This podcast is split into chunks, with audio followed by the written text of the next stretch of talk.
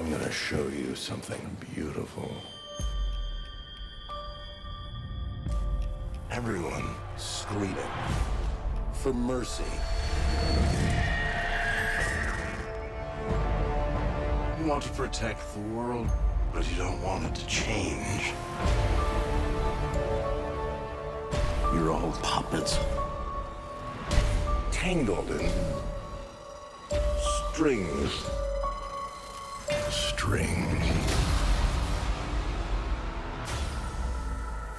Bonjour et bienvenue dans le coin pop pour un numéro spécial comics, euh, un numéro événement puisqu'aujourd'hui on va accueillir euh, un, un- un ancien collègue de Comics Blog, un homme que vous êtes habitué à entendre en podcast parce qu'il est partout, surtout en ce moment. Euh, on accueille République. Comment Salut ça va? Manu, bah ça va et encore mieux euh, maintenant que je suis euh, dans ton podcast parce que j'étais partout mais je ne suis pas venu depuis euh, Spider-Man Far From Home donc euh, je suis content de revenir. Si, t'as fait la, F- la SDCC avec moi. ah et, si, euh, j'ai vrai ah ouais, j'ai fait la SDCC mais j'étais derrière mon écran, on n'était pas ensemble mais là non plus d'ailleurs. On n'était pas mais- ensemble. ouais. Non. je sais pas, c'est peut-être pour ça que tu vois genre je l'ai sorti de ma mémoire car je n'ai pas eu le plaisir de t'accompagner IRL comme disent les jeunes. Et comment ça va depuis cette SDCC On a eu des grosses news depuis cette SDCC. Bah pas mal ouais, on a eu euh, de la D23 en fait surtout. Ouais, on a eu la D23, on a eu des Marvel, on a eu des news euh, Star Wars qui sont même tombées aujourd'hui. Exact. Euh, ouais, on a quelques trucs, ouais. Ouais, donc on se chauffe bien. Et si ça vous intéresse d'explorer ça, bah, effectivement, rendez-vous euh, un petit peu sur euh, Actioner, mais surtout sur euh, Outrider pour tout ce qui est Star. J'ai vu, j'ai, j'ai entendu que tu changes de format pour, euh, pour Hot Rider, tu passes en mensuel. Ouais, Tu veux nous faire un petit podcast news avec The Mandalorian? Euh, ouais, je pense que je ferai un truc euh, dédié à The Mandalorian pour le premier épisode. Mais en fait, si tu veux, on... avant, on se forçait à faire deux épisodes, un news et un thématique. Et ça n'a pas beaucoup de sens. Et surtout, en fait, la plupart du temps, ça allait euh, à l'encontre du thématique qui généralement prend plus de temps à, à préparer. Donc là, je me garde ce temps-là pour inviter des gens et un peu à, euh, ta manière. Je me souviens du premier euh, coin pop. Tu disais voilà, on va pas se fixer des, trucs si c'est pour euh, nuire à la qualité du produit final. Et c'est ce qu'on essaie de faire avec Hot Rider. Euh, ces derniers temps, les épisodes thématiques ont bien marché, y compris en termes de stats. Donc euh, on va continuer sur cette lancée-là, même si bah, voilà, le, buzz, euh, The Rise of Skywalker ou The Mandalorian nous propulse toujours un peu plus que euh, parler de Lego ou autre chose. Mais ces derniers temps, les gens étaient assez nombreux à nous soutenir sur, sur ce qui est thématique. Et ce qui demande le plus de travail, donc ça fait déjà chaud au cœur, et ensuite ça nous a conforté dans ce choix-là en tout cas. C'est bien, je vois que tu t'es rentraîné à dire euh, The Rise of, the Sky- of Skywalker. T'as vu, j'ai pas non plus. le podcast Lego. euh. Non, mais j'ai écouté le podcast Lego hier et à chaque fois, euh, tu, tu, tu loupais un truc. Euh, très bon podcast d'ailleurs, je le conseille Merci. à tout le monde et tous les fans de Star Wars et de Lego. Euh, il faut que j'écoute le dernier sur la D23. Euh, bon, passons, passons au cœur du sujet. Allons-y. Globalement, à part, euh, je pense que tu en as parlé euh, pour Star Wars, t'as pas dû discuter beaucoup comics depuis un an et demi, Effectivement, euh, si ce n'est ton, ton passage chez Comics Blog euh, la semaine dernière. je effectivement, c'était cool. Euh, Est-ce que tu peux nous parler un peu de, bah, de ton avis sur les, sur les comics, sur le mainstream, parce que tu as parlé pas mal indé sur CB. Ouais. Qu'est-ce que tu penses du mainstream cette dernière année? Bah écoute, euh, je suis plutôt euh, conquis en fait. Il y a aussi quelque chose qui euh, me permet d'être peut-être un peu plus satisfait, c'est pas forcément le temps, mais une forme de distance. Je pense que tu l'as peut-être vécu toi aussi Ouais, en t'éloignant un petit Le fait peu de pas faire les news dessus Ouais, voilà, en t'éloignant de CB. Euh, je dis pas ça euh, contre eux, mais vraiment juste en fait du dur et du, tout simplement de, la ligne de front. Tu as un peu plus de distance, tu t'es pas forcément euh, toujours à jour, euh, tu vas pas forcément vivre les hypes ou les non-hypes sur tel ou tel produit. Euh, telle ou telle série qui perce euh, ou qu'il faut absolument lire à un moment, tu vas peut-être la redécouvrir euh, quelques mois plus tard et tu vas trouver ça moins bien que les gens l'ont dit et, vice-versa. Donc ça m'a pas mal aidé, je pense, à déjà être un peu plus ouvert sur certains titres auxquels je donnais pas forcément leur chance, j'ai envie de dire, euh, au, quotidien euh, à l'époque de CB, puisqu'il y avait beaucoup de choses à lire et des, des titres très chauds à critiquer en priorité. Là aujourd'hui, la priorité, c'est juste ma curiosité, donc euh, c'est un peu plus facile à satisfaire. Et puis il y a autre chose qui a aidé, c'est simplement la, plus, depuis plus d'un an, je fais beaucoup de transport en métro à Paris et du coup, j'ai tout simplement euh, investi euh, dans euh, le comics numérique et ça m'a permis de rattraper soit des classiques ou soit des trucs qui sortent de manière plus ou moins légale, vous le savez en France, parce que malheureusement on n'a pas encore d'option qui est très, on va dire, confortable et même, je dirais, on n'a pas encore le Netflix en fait des, des, comics digitalisés, numérisés. Euh, donc euh, c'est un petit peu compliqué. Donc euh, je vais, si tu veux, je vais lire beaucoup. Je vais aller rebalader en comic shop. Je vais relire en VF, en VO. Mais en fait, du coup, tout, tout ça n'est qu'une spirale de, de, curiosité et, et d'intrigue. J'ai juste envie d'être un peu titillé. Et honnêtement, euh, pour revenir un petit peu notamment sur tout ce qui est mainstream, euh, Big Two, DC, Marvel, euh, je trouve que Marvel a repris pas mal de, comment dire, de, muscles et d'énergie grâce à CB Cebulski, si je dis pas de bêtises. Ouais. Ce qui est un bonhomme assez, assez obscur, honnêtement. Je ne suis pas, suis pas le dernier de ses fans. mais, hein? T'es pas le premier de ses fans. Ah, je suis pas le premier de ses fans, ouais, plutôt, dans ce sens-là. Mais euh, ouais, tout ça pour dire qu'en fait, je pense qu'il a su ramener, euh, enfin, faire revenir Marvel à une certaine forme de simplicité. Je trouve qu'il se sent dans pas mal de séries, notamment les nouvelles séries. Et euh, il a aussi un carnet d'adresses qui lui a permis de faire revenir de gros noms, notamment Jonathan Hickman, dont on reparlera tout à l'heure. Donc c'est assez récent. Mhm. Mais même avant ça, je trouve que le, les séries qui ont été proposées, même s'il y a toujours beaucoup trop de surproduction et de, et de merde, parce que je n'ai pas vraiment d'autres mots pour toutes ces séries du type euh, euh, Cosmic Ghost Rider, Kills, Marvel euh, Universe, ce genre de choses. Mais, enfin, désolé pour leurs auteurs, ça y est, j'arrive, j'ai deux minutes de podcast, le mec a déjà insulté des gens. Mais c'est pas, pas contre eux, mais c'est plus contre cette, cette habitude qu'a un peu Marvel de, tu vois, dès qu'il y a un perso ou un auteur qui marche, de le mettre sur 12 séries. Et je suis assez lassé de tout ça. Mais à l'inverse, ils ont su équilibrer cette tendance qu'ils ont encore un peu avec des histoires qui sont aussi un peu plus terre à terre, euh, pas forcément au sens euh, contenu de l'intrigue, mais juste dans la façon dont elle se déroule. Euh, il y, y, a quelques bons exemples. Je, pense le, le, Daredevil de Chips Darsky, je pense, est, est, est, dans cette mouvance. Il y a aussi euh, le Venom de Donny Cates que je trouve vraiment euh, solide dans sa narration, on va dire, à l'ancienne. C'est un truc qui m'avait beaucoup manqué et que j'avais l'impression qu'il disparaissait petit à petit à l'époque où j'étais euh, sur Comics Blog. Alors c'était peut-être juste une sorte de, de d'effet macro, on voit pas forcément dans les détails, mais j'avais vraiment l'impression que beaucoup de titres étaient lancés à la va-vite sur une hype d'un auteur, d'un perso, et qu'en fait en termes de narration, et enfin c'est extrêmement décousu, soit trop long à se mettre en place, soit trop rapide et il y avait tout simplement plus d'histoire en fait. Et je me souviens, c'est quand j'en avais lu White Knight le premier, on reparlera de, du second, je m'étais dit putain, euh, DC a quand même réussi à sortir un Batman qui, qui, prend un peu, un peu le temps de poser son univers et qui euh, part du principe que peut-être tout le monde ne connaît pas Gotham, en tout cas pas ce Gotham.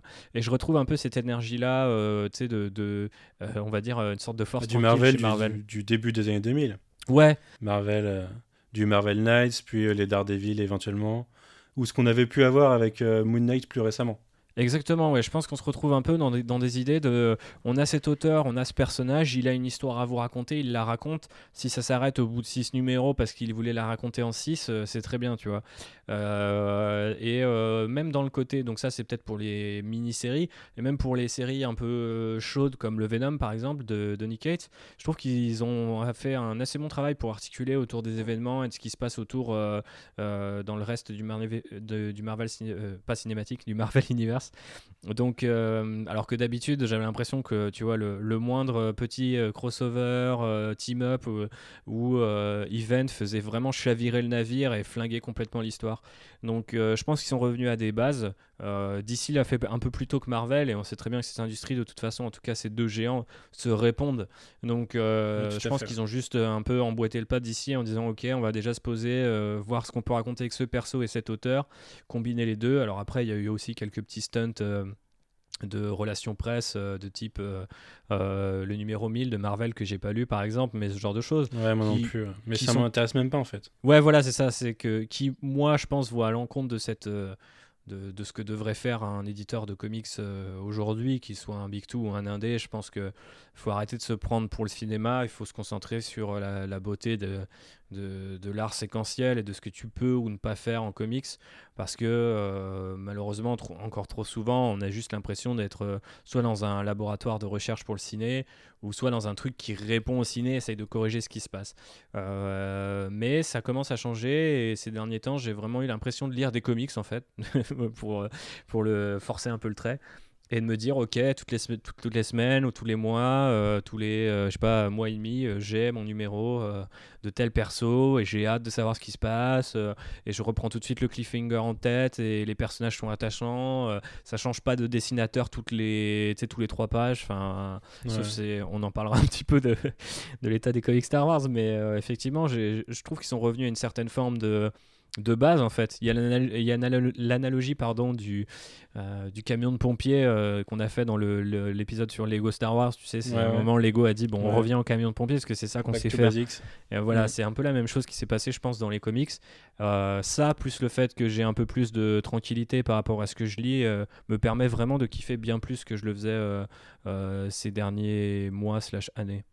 Je serais, un- je serais un peu plus mitigé que toi sur, sur ce, ce renouveau de Marvel. C'est pas encore, euh, c'est pas encore total. hein. Euh, ouais, ouais, ouais, on je va en pense en tout à l'heure, mais, mais par exemple, Pouvoir of the Realms, euh, c'est totalement quelque chose que moi j'attendais comme un- euh, une, une continuation d'arc de Thor. Ils en ont fait un event qui a fait, euh, je crois que ça représente 62 numéros si tu prends tous les, tous les tie Ouais, C'est énorme. c'est énorme 70 et là on est sur encore dans mois, la... quoi. Là, on est encore dans la surproduction à fond, euh, je, je te rejoins tout à fait. Mais euh, là où je vois un petit peu d'amélioration, c'est que j'ai pas l'impression, pour quelqu'un comme moi par exemple, qui lit que euh, Thor et euh, War of the Realms, j'ai l'impression que c'était suivable. Il y a deux trois concepts et certains épisodes que j'ai trouvé un peu flingués ou un, peu too much, type euh, ce qui arrive à Daredevil dans le dans le dans le- dans l'event, sans Ouais. trop spoiler.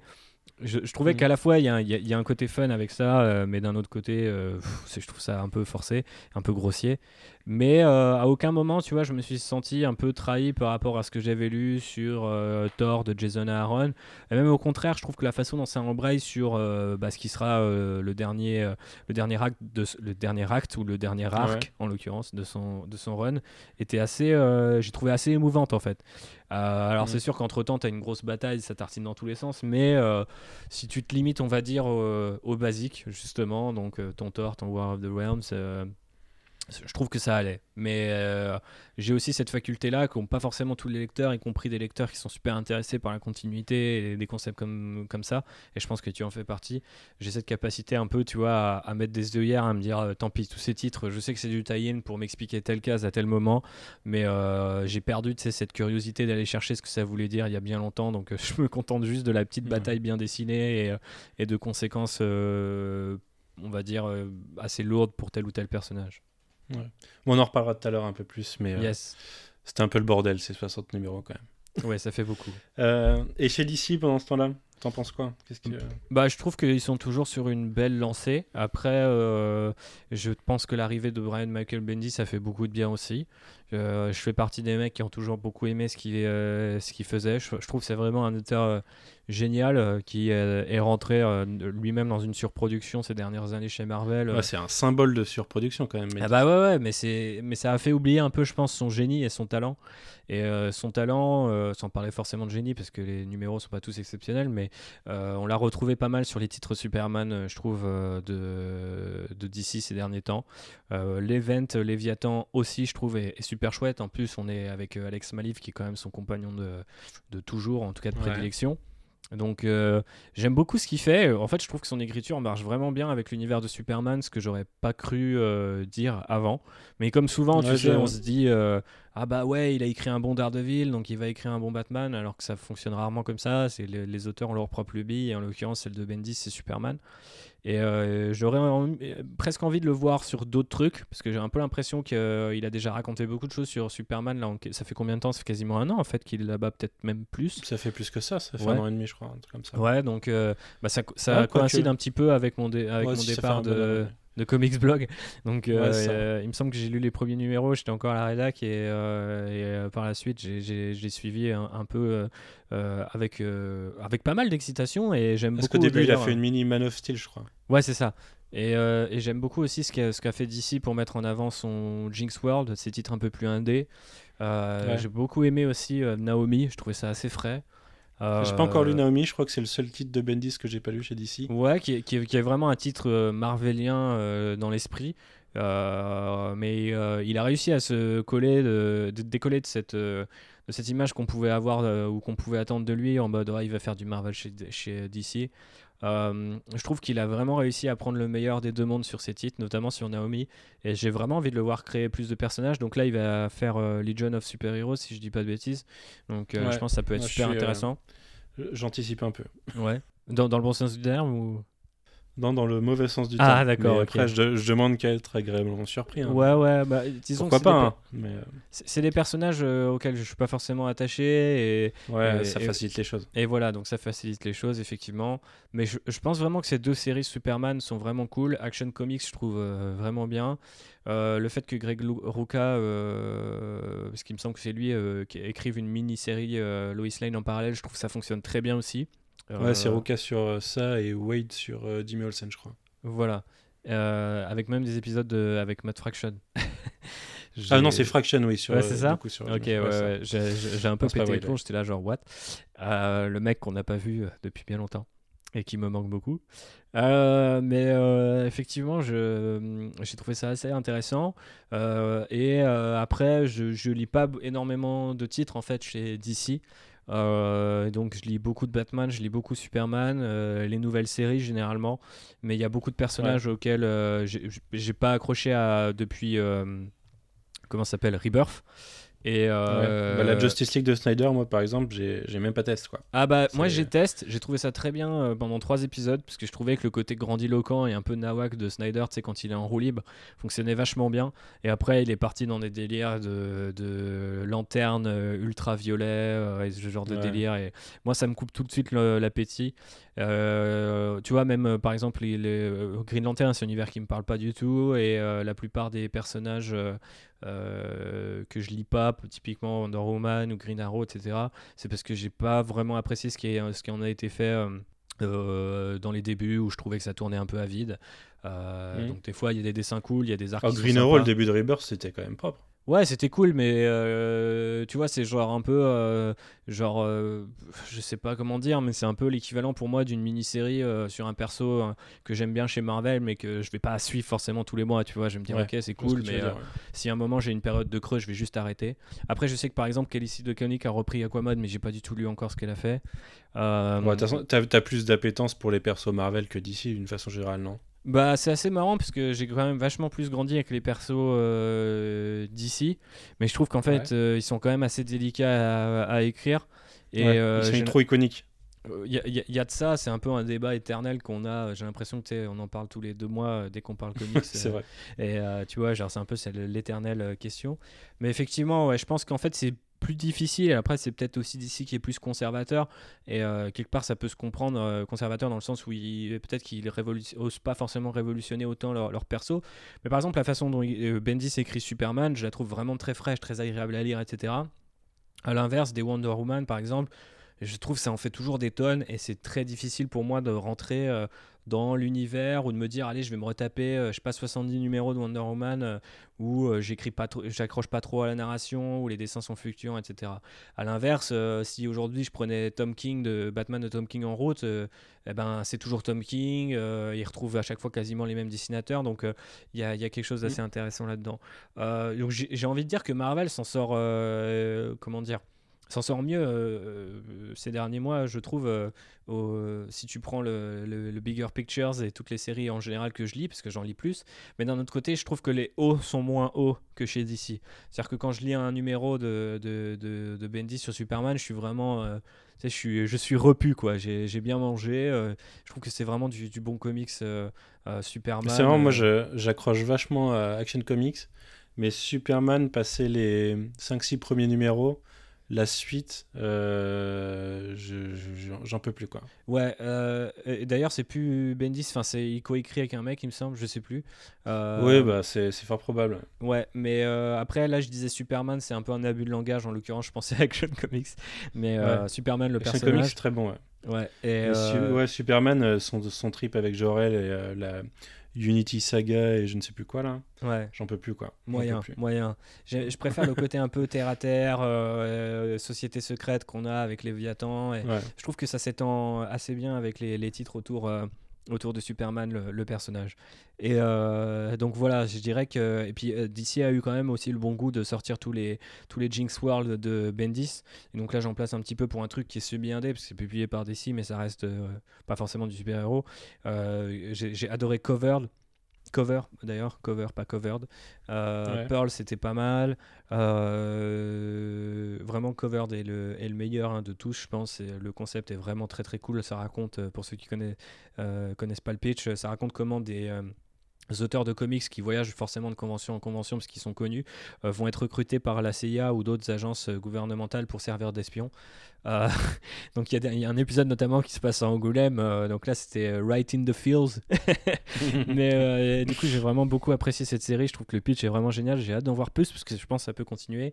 J'ai beaucoup aimé la suite de Scarlet aussi. J'ai trouvé ça vraiment bien et super bien tenu alors que c'est un peu arrivé, c'est re- reparti en 5 numéros. Et euh, j'ai l'impression qu'il raconte énormément en, très peu de mots. Et euh, je, je pense que c'est- c'est là où je me dis que Bendis, putain, même en écrivant euh, 50 séries par mois, j'exagère, mais j'ai l'impression que par moment euh, Marvel en fait il signait euh, toutes les séries. Euh, Après a- Scarlett, je pense que c'est, il vient pas de l'écrire quoi. Ouais, voilà, On mais a je pense que les le- numéros assez longtemps. c'est que- peut-être aussi le cas pour euh, toutes les, tous les titres euh, Jinx World où c'est des pitchs et des, et des trucs qui, qui étaient dans les cartons depuis un certain temps et qu'il a, qu'il a peut-être euh, remis en chantier. Et il a juste attendu que le dessinateur commence à envoyer des pages. Euh, D'ailleurs, euh, il nous l'avait expliqué. il a peut-être juste attendu de, de passer chez un autre éditeur aussi, c'est Oui, possible. oui, je pense que c'était peut-être, euh, l'idée, ça faisait partie de son partir. contrat, je pense. Donc Ouais. euh, voilà, mais bon, ça, ça aide quand même à, j'ai envie de dire, à soutenir un peu l'effort de guerre de DC. Il y a deux trois trucs que j'ai Vertigo aussi que j'ai trouvé pas mal, notamment American Carnage, qui est une sorte de euh, 100 bullets. euh, euh, parce que c'est vraiment exactement dessiné comme du Eduardo Risso, même si c'est pas lui. Euh, et c'était vraiment un bon polar, un bon titre, un peu euh, euh, dans, ce, dans le genre de, de, de- de ce que pouvait faire Brubaker il y a quelques années. Donc c'est pas aussi maîtrisé, mais c'était vraiment très agréable. Euh, c'est une mini. c'est- sur ma liste de lecture, j'ai pas encore touché. Ouais, ouais, c'est assez, euh, j'ai envie de dire, un peu euh, inoffensif. Euh, à l'échelle de, de DC ou de ce qu'on peut attendre d'un- titre euh, semi-indé. Euh, C'est-à-dire que ça, ça révolutionne pas grand-chose, mais c'est vraiment très bien fait. Il y a, vraiment beaucoup de une narration qui est très maîtrisée. Et encore une fois, tu sais, il y a, il y a un retour quelque part à, à l'intrigue, au drama en fait, plutôt qu'à des trucs artificiels ou un dessin ultra spectaculaire et tout. Et franchement, ça fait du Mhm. bien, même justement quand euh, des titres comme euh, Image par exemple, parfois je trouve euh, ont tendance à s'enfoncer un peu dans le côté euh, gimmicky, tu vois. on va te dire, ça c'est le titre un peu coquin, ça c'est le titre un peu gore. et bon, au final, ça tourne un peu à vide. Et, là, American Carnage, genre, ce genre de série, tu vois, qui va pas te faire gagner un Eisner, euh, mais euh, qui est très agréable à lire, quoi. Euh, si tu la chopes en relié un jour, tu, tu- je pense que tu passes un bon moment, quoi. Donc voilà. Tiens, en parlant d'Eisner, Mister Miracle, c'était pas fini quand t'es parti de. C'était pas fini. bonne question. Non, je pense pas parce que je crois que j'ai lu la fin dans le métro. Donc, euh, Et alors, chef-d'œuvre ou pas chef-d'œuvre? Ah bah, chef-d'œuvre total. euh, je c'est d'ailleurs sorti en VF. Donc maintenant, si vous écoutez euh, et que vous servez de nos avis VO comme une sorte de preview, euh, vous pouvez vous rouler sur l'album euh, Urban Comics. Moi, je trouve que c'est le, le meilleur truc que Tom King ait écrit avec peut-être avec Sheriff of Babylon, mais Mhm. c'est vraiment très étrange en fait comme titre à, la, à moitié. c'est- plus un, c'est la rencontre entre les, les, les New Gods de, de Jack Kirby et, euh, et un papa déprimé. Je pensais pas qu'on pourrait un jour la lire, mais euh, c'est un peu les, c'est un peu, euh, c'est un peu ça quoi. C'est c'est une rencontre vraiment euh, complètement euh, absurde en fait dans l'idée sur le papier, mais ça marche hyper bien. Et j'ai toujours été un grand fan de Mitch donc ça aide aussi. Ouais. Non, puis Tom King, je sais que j'ai très envie de faire un podcast spécial Tom King parce que. Bah, je pense qu'il y a un gros truc à dire, surtout, les, les branlets, quoi. surtout qu'on approche quand même de la fin de son run sur Batman tranquille, Ouais. tranquillement. Donc, Je sais pas si t'avais lu Heroes in Crisis. J'ai lu Heroes in Crisis et euh, j'ai beaucoup aimé. Alors je sais qu'il y a pas mal de gens qui ont considéré que euh, parce qu'il y a Crisis dans le titre, euh, c'est pas assez gros ou c'est trop petit ou c'est trop intimiste. je sais pas qui fait partie, c'est dans quel, je sais pas du tout pour le coup. non, il y, a eu d'autres polémiques que ça aussi. Après, il y a le, bah, il y a le destin de Wally West, il y a des choses comme ça. Quoi. Ouais, ouais, j'imagine. Mais, euh, euh, en fait, si tu veux, euh, ça fait aussi peut-être partie du package distance que j'ai gagné. C'est-à-dire que je suis moins dans les, dans les shitstorms et dans les, dans les attentes des différents fans et plus dans. Grand bien t'en fait. Hein? Grand bien t'en fait, je pense. Ouais, grand bien m'en fait complètement. Et euh, je pense que ça aide au quotidien. Et puis, tu sais, le lire euh, dans le métro, privé des réseaux sociaux pour voir les réactions et tout, tu juste la série, elle reste, elle reste un peu avec toi. Je trouve c'est assez agréable, tu vois, plutôt que de le lire euh, sur un écran ou dans le retour de À plein rêve jusqu'à la rédac pour faire la review le plus rapidement possible. Bah, je pense que ça aide en fait. Et je pense, petit aparté, je pense qu'il y a un vrai, euh, il, y a, il y a un vrai argument à, mener, un, vrai front à, à, soutenir euh, là-dessus, sur euh, la critique, la critique d'œuvres culturelles en général devrait, je sais pas, je sais pas ce qu'on peut faire collectivement comme projet, mais ça serait bien qu'on qu'on la rende un peu plus décroissante, en tout cas un peu plus lente. Et, et ouais, en l'occurrence, malheureusement, c'est l'industrie qui veut ça, quoi. Ouais, l'industrie veut ça, et surtout, bah, la concurrence veut ça aussi, c'est-à-dire que si euh, nous, c'est pas forcément. pas quelqu'un le fera. Ouais. Voilà, c'est ça. C'est si toi tu as un podcast qui parle de comics régulièrement, euh, tu te mets pas forcément la pression. D'autres vont peut-être le mettre en disant bon bah Manu, euh, il a tant de tant d'heures de plus que moi, donc ou tant d'années d'expérience de plus. Donc si je veux avoir aussi mon mot à dire, faut que je sorte en premier, etc., etc. Mais pour faire, enfin fermons la parenthèse, revenons sur Heroes in Crisis. oui c'est ça. Du coup, je trouve que en l'occurrence, dès le titre, c'était assez bien trouvé. Le fait que ça soit une sorte de crise en fait interne aux super-héros, euh, leur psyché, euh, comment on gère un PTSD quand on est un super-héros, je trouve c'est super brillant. Je trouve que c'est du Tom King dans le texte. Je pense que son génie, c'est de voilà de mélanger des euh, parfois, on, disait le côté dépressif et les New Gods. donc voilà, c'est de faire un peu des cocktails comme ça qui sont très très surprenants mais qui vont être très agréables à lire en fait, vont se laisser découvrir un peu plus, euh, s'effeuiller en fait d'épisode en épisode. Et euh, j'ai trouvé ça vraiment très touchant en fait. Après, euh, encore une fois, j'ai la distance, j'ai pas, je, je, veux pas imposer mon avis ou parler de chef-d'œuvre. J'ai vraiment trouvé ça très solide. Je trouvais que c'était très joli, c'était parfois très drôle. donc c'est une série comme j'aime beaucoup en lire quoi. Après c'est sûr que si tu t'attends à une crisis et qu'il faut que ça redéfinisse la continuité d'ici, euh, passe ton chemin. Mais euh, je trouve qu'il y a une certaine forme de poésie aussi à euh, rentrer avec introspection comme ça dans, dans l'esprit des super-héros et dire bon voilà c'est en, 2000, en 2019 la, la crisis elle est, elle est interne, elle est psychique tu vois, elle n'est pas cosmique. Et, bah, moi je trouve qu'en fait là où c'est où c'est le plus choquant pour les gens c'est que c'est c'est super réaliste, quoi. C'est, c'est, et, c'est un, et c'est un peu, par exemple, euh, la, je, je, vois encore des gens critiquer Star Wars 8. Ouais, ouais, il y a euh, ouais, ça. Lui qui réagirait pas comme ça, c'est pas sa personnalité. Les mecs, il s'est passé 30 ans. ouais, c'est clair. Euh, le mec a vécu des choses. Et, et là, c'est un peu pareil. C'est les, les, il faut prendre en compte que des fois, il se passe des choses si choquantes, si, si fortes, que ton esprit il peut craquer quoi. Et ça vient d'un mec qui a été euh, qui a été agent de la CIA, qui a, qui a, qui a, bossé en Irak, qui a vu euh, qui a vu des choses moches quoi. Mhm. Donc forcément, euh, il faut le voir avec ce prisme là. Et du coup, alors certes, Wally West, t'es pas habitué à ça de lui, t'es pas habitué à ça de, de, de, de, ce qui se passe dans la série, mais, mais, mais ça reste cohérent pour moi, tu vois. Ça reste quelque chose qui c'est la réalité transposée dans le super-héros. Donc forcément, oui, ça, on n'a pas l'habitude, mais je trouve ça, je trouve ça assez fort quand même. C'est un rapprochement avec The Last Jedi que tu vois, euh, auquel, euh, enfin, je trouve hyper naturel maintenant que tu le dis. Et euh, assez, pour le coup, très pertinent. Mais ouais, je, je sais pas trop aussi. J'en profite aussi pour faire mes petits débriefs quand je suis dans les podcasts des, des copains. Comme ça, je me permets plus d'aparté. Mais j'ai vraiment aussi l'impression que euh, le, fandom, euh, on va pas rentrer dans ce débat-là, ça mérite 14 euh, podcasts, voire un podcast à lui tout seul, tu vois.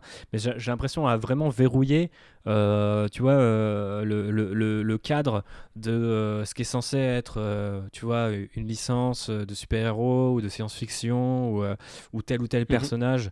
Et je trouve ça assez dommage parce que j'ai pas l'impression, en fait, que alors, c'est aussi le revers de la médaille, c'est-à-dire qu'aujourd'hui, tout le monde peut donner son avis, écrire des, des papiers sur Luke ou sur, euh, ou sur Flash ou, sur Batman qui sont super intéressants. Et nous, moi-même, j'ai été choqué, par exemple, sur ce que j'ai vu dans Batman v Superman, par exemple.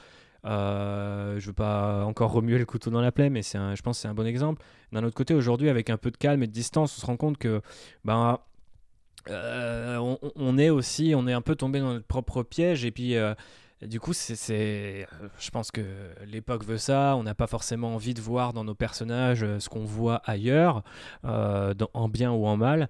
Mais d'un autre côté, euh, si on n'accepte plus que les super-héros puissent vivre, que ce soit Luke Skywalker est une sorte de super-héros pour moi, qui puissent changer, qui puissent vivre, qui puissent ressentir des trucs, euh, et qui ne soient pas juste des espèces de statues comme ça qu'on anime euh, bêtement, euh, bah c'est un peu la mort de, l'esprit pop culture pour moi. Quoi. Surtout, pour revenir avec le, sujet d'aujourd'hui, les comics qui sont, à mon sens, fascinants de par leur leur réinvention permanente quoi c'est à dire que ton Batman de Tom King c'est pas le Batman de Snyder et ce sera pas le Batman du mec qui fera le Batman après Tom King et euh, c'est ça qui est génial, c'est-à-dire qu'il y a, y, y a toute cette galaxie d'idées de, qui, et de personnalités qui se côtoient.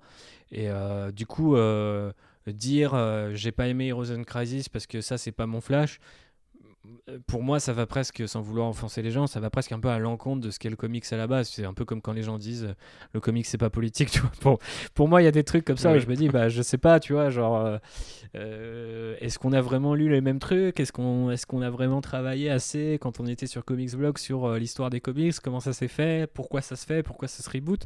Parce que toutes ces choses-là, on aime bien râler dessus, on aime bien critiquer, mais c'est aussi souvent un élan de fraîcheur, de hype et ce genre de choses. Il y a, y, y a vraiment quelque chose de génial et d'addictif tu vois, dans l'idée que ça peut tout peut recommencer, on peut explorer tant de choses avec les comics que aujourd'hui le cinéma ou même la série télé dans une moindre mesure ne se permettrait pas.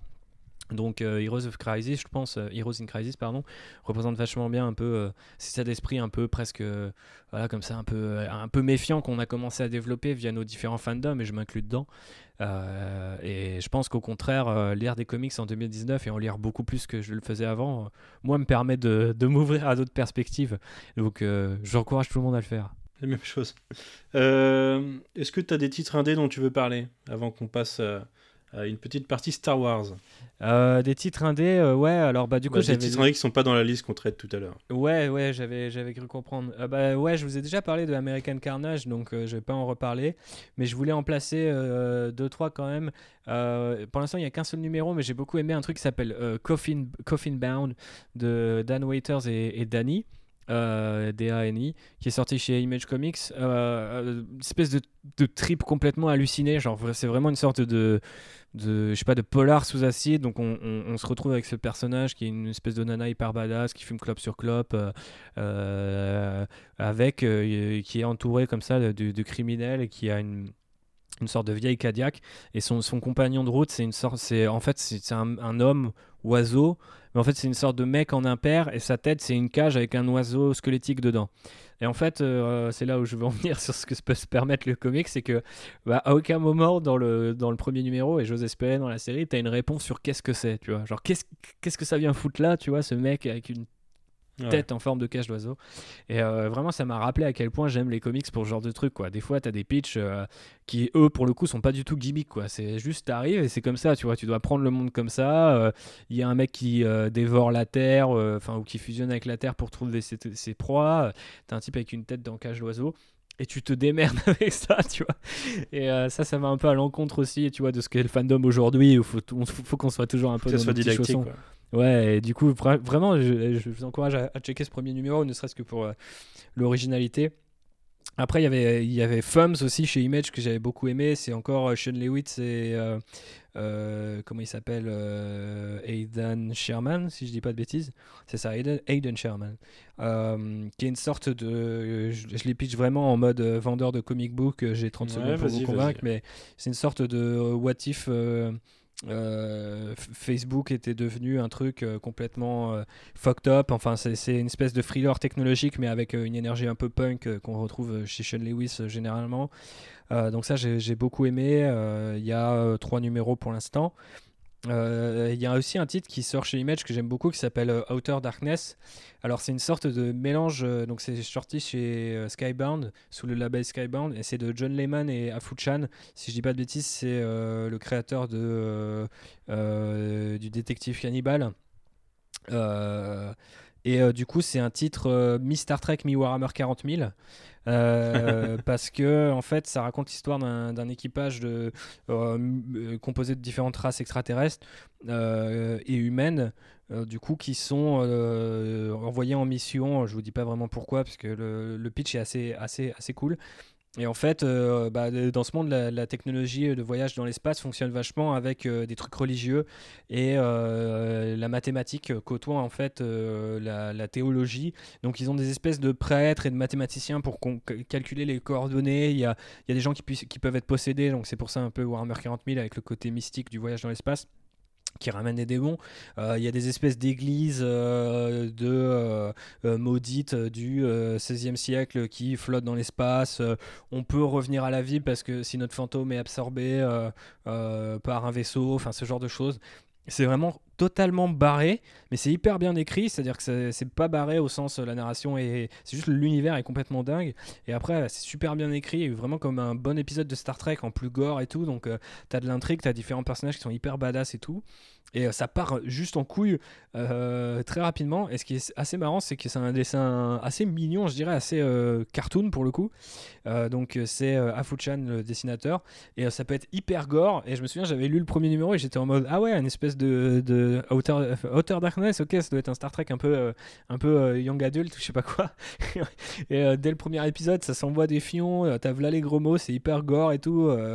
Et euh, du coup, euh, je, trouve, je, trouve, je trouve le mélange complètement, euh, complètement dingue. Et ça aussi, du coup, je, je vous recommande parce que c'est encore une fois un truc Je que me le note parce que je me le note parce qu'autant les deux autres je les avais dans ma dans ma reading list, autant celle-là non. Non, mais en plus, je pense que ça pourrait mal. carrément être ta cam.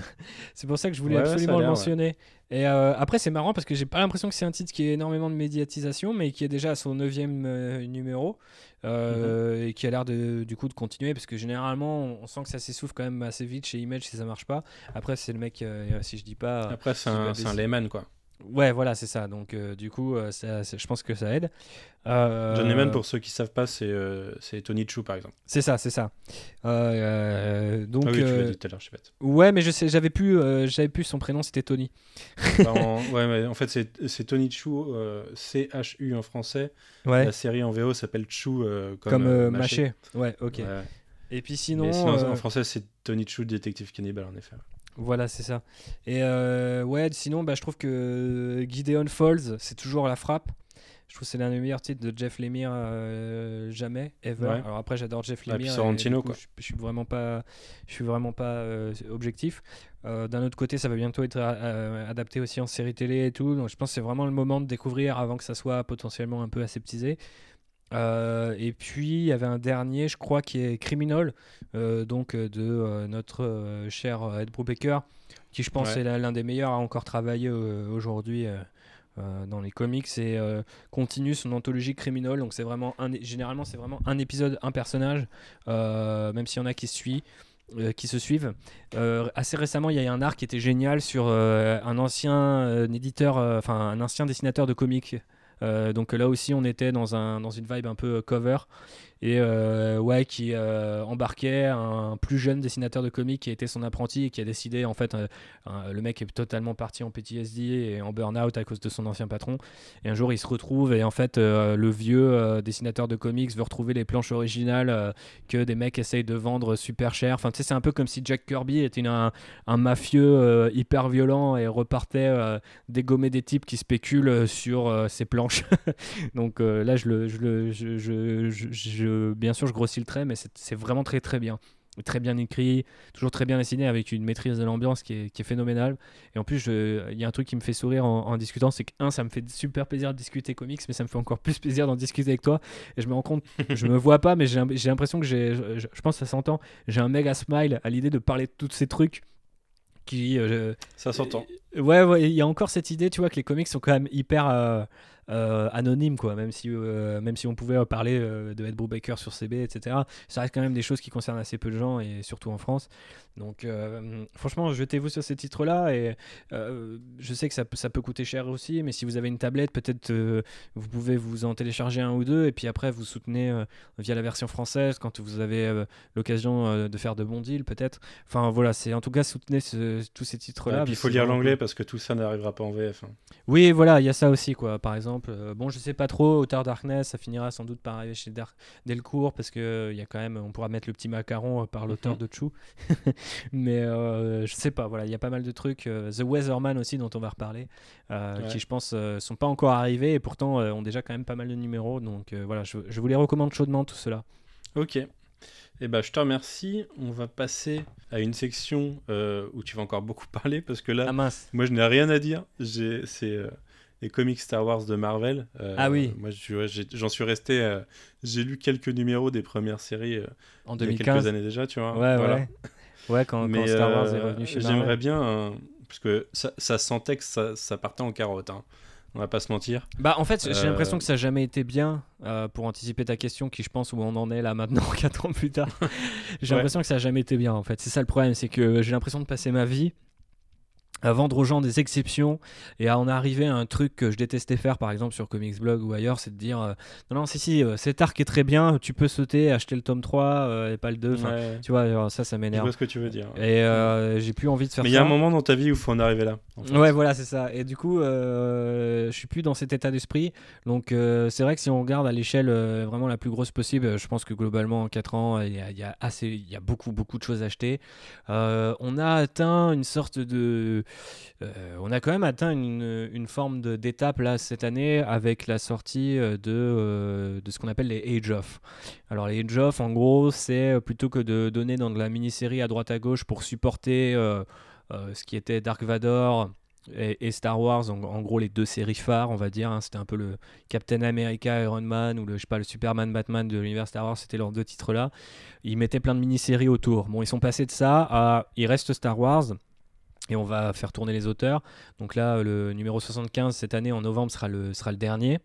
75 ou 73, je crois que le 71 est sorti, donc ce sera peut-être 73. Je sais pas s'ils ont attendu 75, j'ai un doute. Mhm. Mais peu importe, ça se termine en novembre. Et euh, bon, plutôt que d'avoir cette galaxie, euh, sans mauvais jeu de mots, de, petites séries autour, ils ont décidé de faire une sorte de, grosse initiative éditoriale qui s'appelle du coup Age of. Et donc ils ont défini les trois âges euh, de Star Wars, qui d'ailleurs ils ont repris au cinéma là, pour la D23. Ils ont montré Age of the Republic, Age of the Rebellion et Age of the Resistance. Donc en gros la prélogie, la trilogie et la postlogie. Euh, et euh, voilà, c'est une série de, de, en gros, de one shot qui se passe dans ces différentes époques. Et chaque époque a été dirigée par euh, un ou plusieurs auteurs, plusieurs dessinateurs, etc. Donc je pense que là, on a touché le fond, mais d'un autre côté, on a aussi permis aux gens d'avoir ce qu'ils voulaient. C'est-à-dire que si tu voulais un peu de Boba Fett, tu avais ton one-shot. Si tu voulais un peu de Poe, tu as ton one-shot qui est sorti la semaine dernière, etc., etc.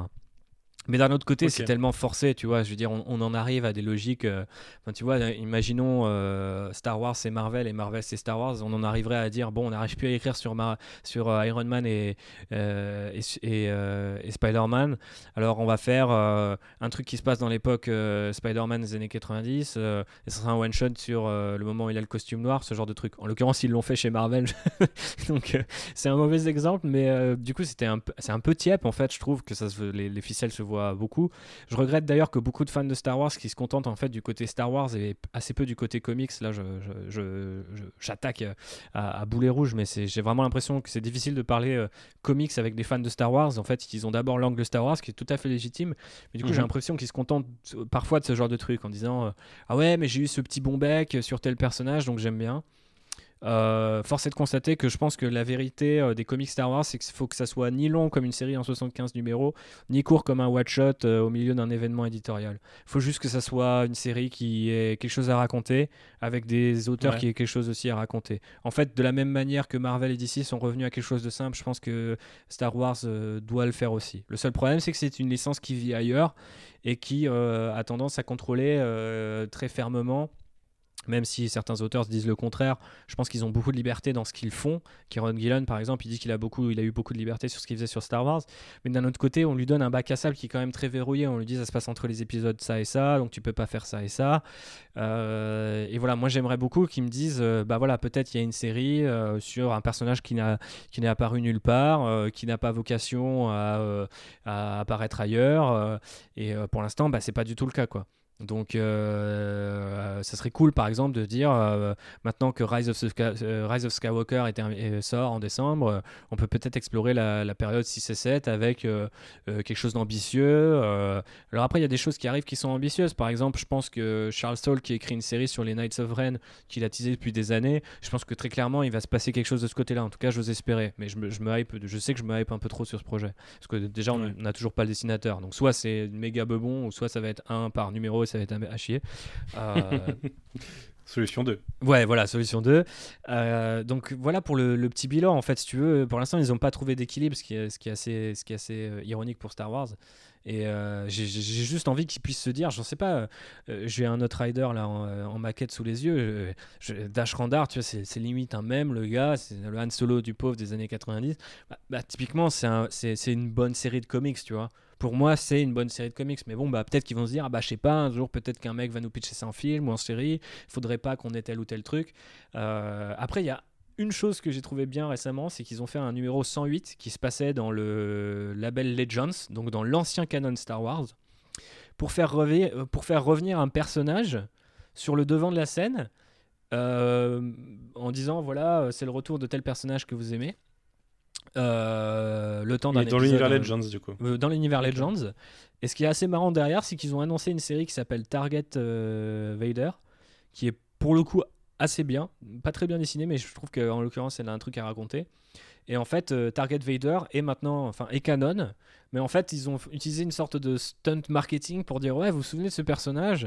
Ah oui, c'est vrai, vous l'avez fait apparaître en canon, mais il est plus jeune, donc c'est pas exactement le même personnage. Eh bien, si, ça va redevenir le même personnage dans Target Vador. Et le pitch, c'est euh, l'Alliance Rebelle, en fait, met un contrat sur la tête de Vador euh, pour essayer de l'assassiner et déstabiliser l'Empire. Et c'est ce mec-là, euh, Valence, qui est un, chasseur de primes tout claqué, qui ressemble ni plus ni moins qu'au Terminator. Enfin, c'est vraiment, on dirait Schwarzenegger, tu vois, la moitié du visage en Terminator. Euh, qui va avoir son équipe euh, se, forcer à travailler avec une équipe de chasseurs de primes pour tuer Vador. Euh, et je trouve que c'est plutôt bien parce qu'il y a vraiment un côté western un peu con-con et, ça marche bien. Mais c'est la, dernière opération en date et on, parle d'une bouée de sauvetage là, tu vois. Hein. Donc tout ça pour dire que c'est pas Jojo. Et malheureusement, je doute que l'avenir soit plus Jojo parce que je me dis est-ce qu'en l'absence de films jusque 2022, ils vont se permettre plus ou est-ce qu'ils vont se permettre moins? Donc ça, c'est une question qui va rendre l'année 2020 et la fin d'année 2019. Ils auront toujours The Mandalorian et des trucs comme ça, où là, ils font en plus du canonique, quoi. Ouais, voilà. Donc euh, après, tu te dis, est-ce qu'ils vont faire un truc autour de The Mandalorian? Est-ce qu'ils vont faire un truc autour de Cassian Endor? Est-ce que ça veut redire Parce que tu vois, Cassian Endor, il y a eu, il y a eu euh, une série, une mini-série Rogue One qui allait, qui adaptait plus ou moins déjà le scénario, pas adapté, avec euh, les reshoots, machin, tout ça. il y a eu un one-shot qui est tout SO et Cassian Endor. Enfin bref, ça, commence à devenir vraiment très compliqué, tu vois. Euh, je, veux bien une série euh, Disney. Je pense qu'il y a plein, de choses à raconter sur une série Cassian Endor, mais si on en fait un, spin-off du spin-off euh, en comics, ça, commence à être douloureux. Là, par exemple, Jedi Fallen Order, le jeu vidéo va avoir droit à une série en comics. Je trouve ça un peu risible en fait. Bien sûr que c'est facile pour eux de produire du comics comme ça à la chaîne. Maintenant, j'aimerais que ça ne soit pas produit comme du comics. j'ai pas de bon exemple de licence en fait, et j'ai pas envie d'insulter personne. Peut-être que tu en as un, Manu, mais tu sais, je sais pas, c'est c'est du comics un peu un peu Stranger Things quoi tu vois. Il y, a, y a une nouvelle saison on va faire euh, un, on va faire un truc sur tel perso. Fondamentalement j'essaie de réfléchir à une licence comme ça qui viendrait d'ailleurs Peut-être les comics aliens, il y en a pas mal, tu vois. Ouais, ouais, je pensais à ça, tu vois. Et encore, parce que certains se permettent, euh, du coup, d'être un peu plus créatifs, parce qu'il n'y a pas énormément d'actu. Mais en gros, ouais, ça ressemble vraiment à ça. C'est-à-dire que c'est pas géré mieux que ça. En même temps, je pense que Marvel a eu d'autres chats à fouetter. Euh, et quand ils avaient teasé une grosse annonce, les gens pensaient vraiment qu'ils allaient rebooter Star Wars et que Cebulski avait mis ses mains dedans. Et apparemment, pas du tout. Euh, voilà. Après, je, je, sais pas où ça en est niveau vente, parce que pendant un temps, je trouvais que c'était désastreux ce qui se passait, mais c'était très bon niveau vente. Donc il n'y avait pas forcément mmh. peut-être de, de remise en cause du côté de Marvel. Là, je pense que c'est quand même putain la joie et je pense que Age of euh, a quand même fait. Euh, les différents Age of ont quand même pas non plus. Euh, cartonné. donc j'aimerais vraiment que leur chantier 2020 à Lucasfilm et Marvel en collaboration, ce soit de se dire on se penche vraiment sur la question, est-ce qu'il n'y a pas mieux à faire quoi. on verra, on verra. Et je t'ai vu te plaindre récemment, je crois que c'est à travers l'amiral Loldo, d'une tendance à, à, vouloir mettre les persos dans des situations dans lesquelles on les a déjà vus dans les films, en mode fan service quoi. Ouais, exactement. Et ce qui m'a valu euh, quelques altercations avec des fans de Star Wars et des gens que j'estime aussi. Donc, euh, je suis un peu désolé de ça, mais j'étais vraiment vénère. J'étais dans le métro et j'étais là, mais. Enfin, ma, réaction euh, telle qu'elle, je m'excuse pour ceux que je vais choquer, mais c'était vraiment les gens ont de la merde dans les yeux, quoi. Genre vraiment, on leur resserre la même soupe, on te fait croire que passer à travers un vaisseau, c'est un trait de personnalité.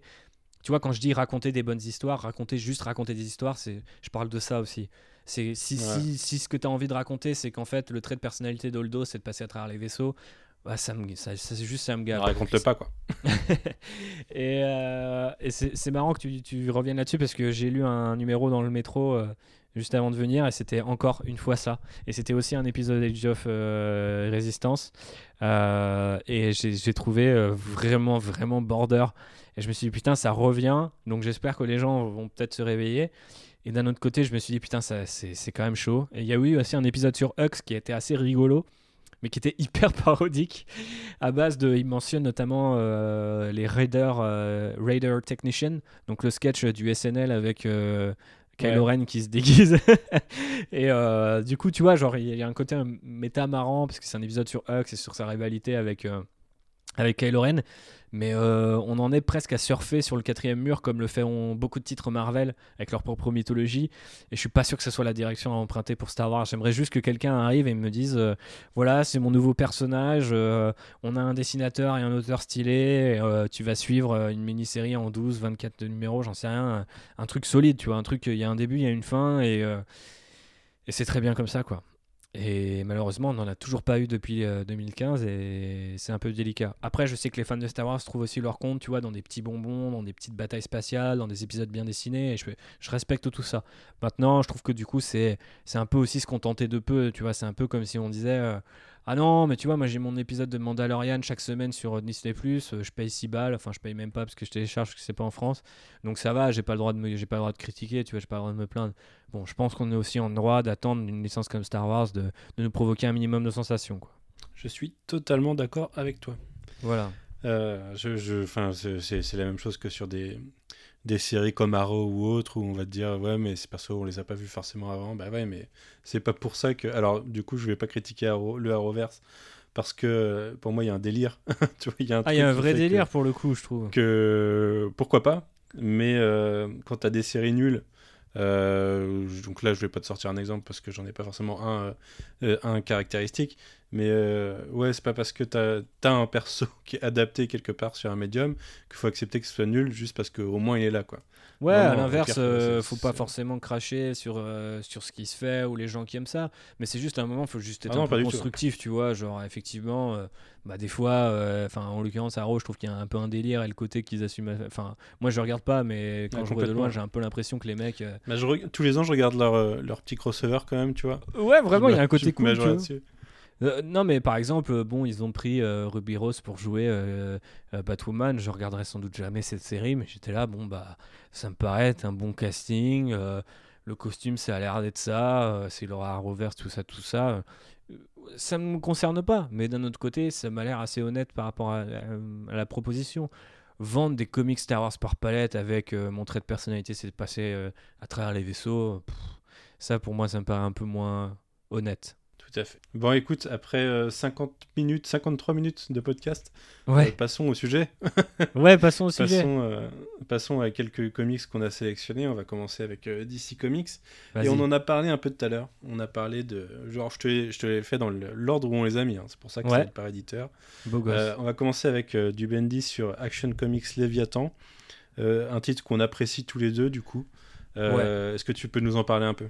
Bah tout à fait, ouais. Bah en gros, euh, c'est juste une histoire de, euh, de, conspiration mondiale. Il y a une organisation qui s'appelle Léviathan, euh, qui n'est pas sans rappeler un peu ce qu'avait fait Grant Morrison sur Batman. Bah, en fait, c'est la même organisation. Oui, c'est la même organisation, mais je veux dire la façon dont, dont euh, tout est un peu révélé. euh, Enfin, je sais pas, j'avais des grosses vibes. Après, euh, bon, c'est peut-être. Effectivement, il y a le nom en commun, donc peut-être que je me contente de peu pour le coup. En gros, va attaquer, si je me souviens bien, les différentes agences de sécurité mondiale, donc CIA, etc., dans notre monde. Il y a le DIO, la Argus, Voilà, euh, le, le DSO, je crois, Department of Special Operations.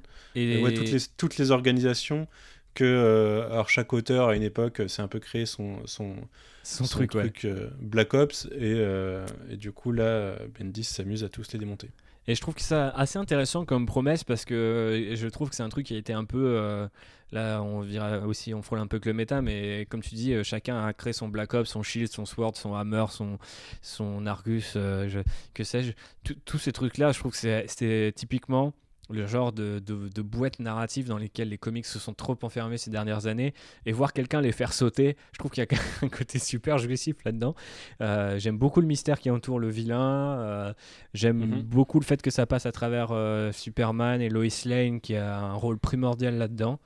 Euh, par rapport à l'enquête, en fait, tout simplement, ça parle aussi beaucoup de journalisme et de, et de, et de fake news et de liberté de la presse et tout ça, euh, aussi dingue que ça puisse paraître, ça, ça- ça parle de ça, entre les lignes aussi. Euh, et puis au assez- milieu de au milieu de tout ça, côté Action Comics euh, qu'on retrouve dans Léviathan, euh, il a aussi inscrit sa petite société secrète, son petit euh, intergang quoi. Ouais, euh, au sein d'un métropolis, euh, un truc complètement secret révélé euh, au fur et à mesure des pages, euh, Ouais, et je qui vient que- s'imbriquer un peu là-dedans. Ouais, je trouve qu'il a une, écriture, euh, en fait, son écriture un peu mystérieuse, euh, un peu euh, who done it dans le dans le texte, je pense fonctionne bien en fait pour l'univers Superman. En fait, lui ramène beaucoup de fraîcheur et de et de, questions en fait. Euh, généralement, moi, mon problème avec les comics Superman, c'est que c'est super contemplatif. Alors que là, au contraire, c'est très actif. Il y a la vie civile, euh, la vie en Superman, sa relation avec Lois Lane, Lois Lane qui a une situation un petit peu particulière et tout, euh, particulière, pardon. Donc vraiment, Léviathan, c'est un peu le pinacle de tout ça. Je pense que ça se- ça s'apprécie beaucoup plus si tu as lu tout ce qu'il y a autour. Mais euh, De toute façon, que- ça reste assez simple, c'est Action Comics Léviathan quoi. Ouais, voilà, c'est ça. C'est bon, euh, effectivement. Là, peut-être il n'y a pas la mini Lois 60 Lane. numéros dans 20 Mais- séries quoi. Oui, oui, peut-être un peu moins. Mais euh, je pense que de toute façon, la VF devrait, euh, j'ose espérer, faire un, un bon taf là-dessus. Et pour ceux qui lisent en VO, bah, vraiment, je trouve ça très appréciable. Je, jetez-y un œil. euh, c'est un événement qui, pour l'instant, s'annonce assez, euh, assez solide. En tout cas, moi, il me plaît beaucoup. Ouais, j'aime bien, j'aime bien les, la façon dont, dont, dont ça se déroule, tu vois, la façon dont on a les infos au fur et à mesure, Ouais. euh, les fausses pistes, euh, les trucs teasés pour la suite. euh, c'est le, le- en fait, le seul truc que je trouve dommage dans tout ça, c'est que c'est un peu gâché, un peu parasité par Year of the Villain. Je sais pas ce que t'en penses, mais on a du Year of the Villain qui s'insère dans tout ça. Ouais. Je trouve que ça a rien à faire là-dedans. J'ai même pas envie de le lire, Year of the Villain, tu vois. Euh, on a un Rebirth qui veut nous ramener l'héros sur le devant de la scène, on nous fait un Year of the Villain trois ans après, quoi. Mhm. Euh, merci, pourquoi? Où est le contrat, quoi? Où est le contrat que vous avez signé? Euh, Mais ouais, ouais, je trouve. En plus, bah, c'est du, c'est du Malev derrière sur les dessins de Léviathan.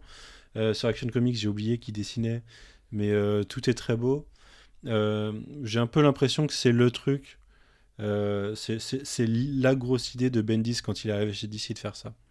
Ouais, tu, tu sens qu'il y a tu sens qu'il y a un peu de, il y a, il y a- de l'énergie sous la pédale, quoi. C'est, euh, il y, a, il y a un truc qu'il a envie de faire et il le conduit assez bien. Et, euh, et ce qui est assez marrant, c'est que assez rapidement, euh, une fois qu'on rentre dans Léviathan, puisqu'il y a un préquel, enfin il y a un prélude de quelques numéros, il y a ouais, bien quatre numéros, je pense, de prélude. En fait, tout, tout Action Comics est prélude avant ça, même, mais euh, on est dans le vif du sujet quelques numéros avant que Léviathan commence. Et euh, ce que je trouve intéressant, c'est que à ce moment-là où ça commence, il se sert du prétexte de la série Superman en parallèle pour sortir Superman de tout ça. Mhm. Et, euh, et là, on voit, le- du coup, ça devient Batman, Lois Lane, The Question, Green Ouais, Arrow. Super intéressant ce- ce, numéro. Et, et, et ouais, je trouve ça super intéressant, ce- ce- cette façon de faire et de, autour de Superman, de, de, de ressortir le personnage et de nous faire quelque chose d'un peu plus large, d'un peu plus euh, bah, méta Superman. Ouais, et puis Euh, d'ambitieux aussi, je trouve. Enfin, tu vois, c'est. Ouais, ouais, tout à fait, Elle ouais. fait plaisir à voir, quoi, cette série. Euh, et à lire. Ouais. Bah, et autour, bah, du coup, je vais, je vais, je vais, je vais euh, me faire mentir, parce que je t'ai dit que je te, on en parlait dans les, dans l'ordre où je les avais notés. Euh, autour, on a deux séries qui se sont lancées. On a Jimmy Olsen par euh, Fraction, du coup. Ouais. Et j'ai oublié qui est au dessin. Je sais pas si tu as lu Jimmy Olsen. Euh, J'ai lu le premier numéro, mais j'ai trouvé ça très lu que le premier confus. numéro aussi. J'ai trouvé ça très confus. euh, j'ai pas trop compris où ça voulait en venir. Je pensais que ce serait vraiment un titre euh, compagnon.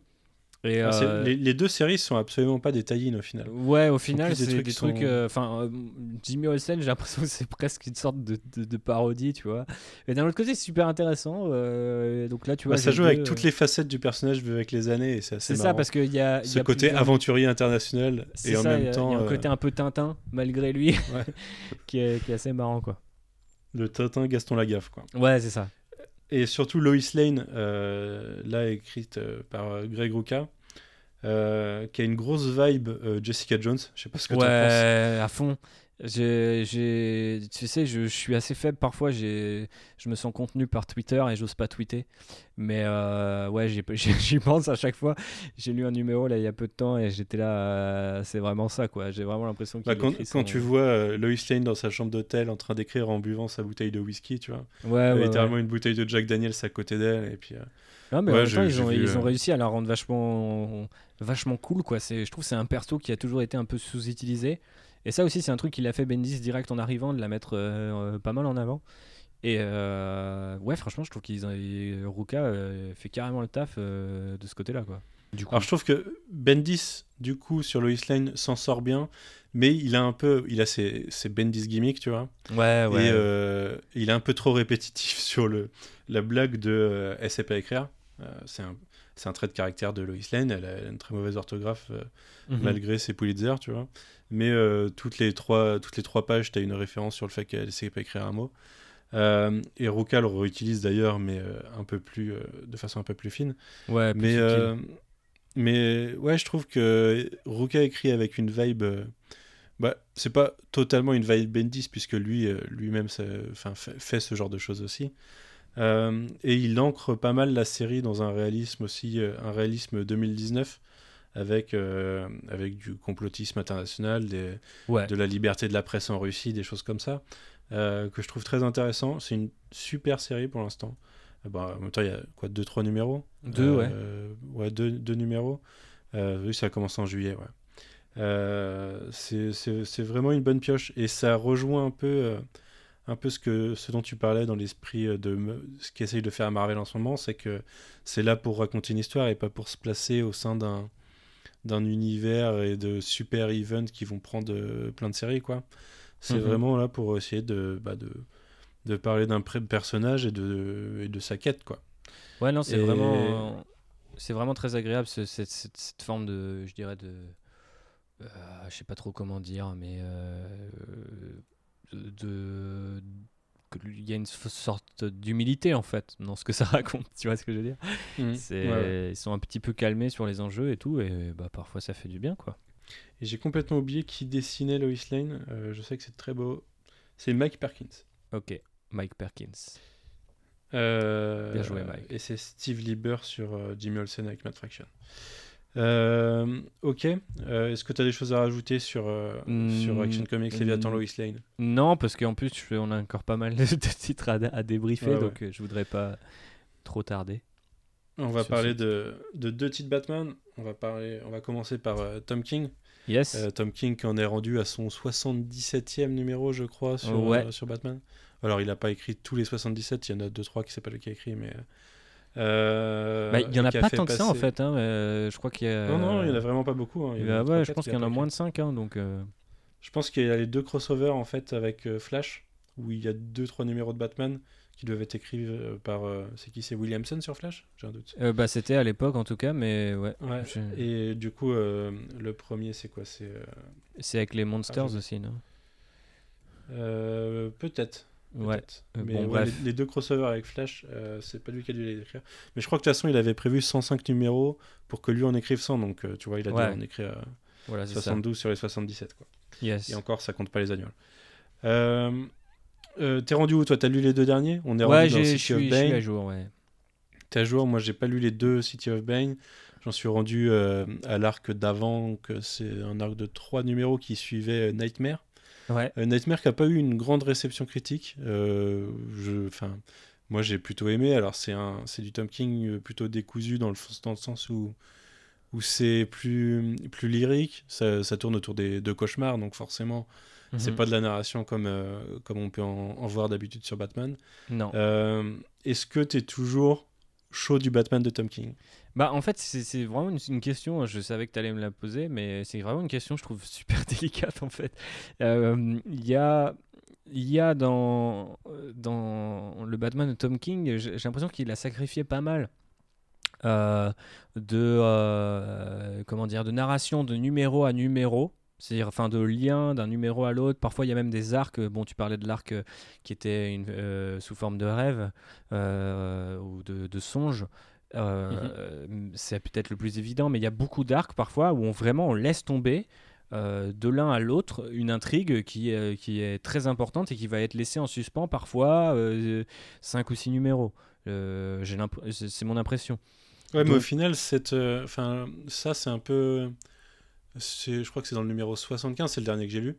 Euh, on a l'explication de qui lui a fait ça et de pourquoi il lui a fait ça, Oui.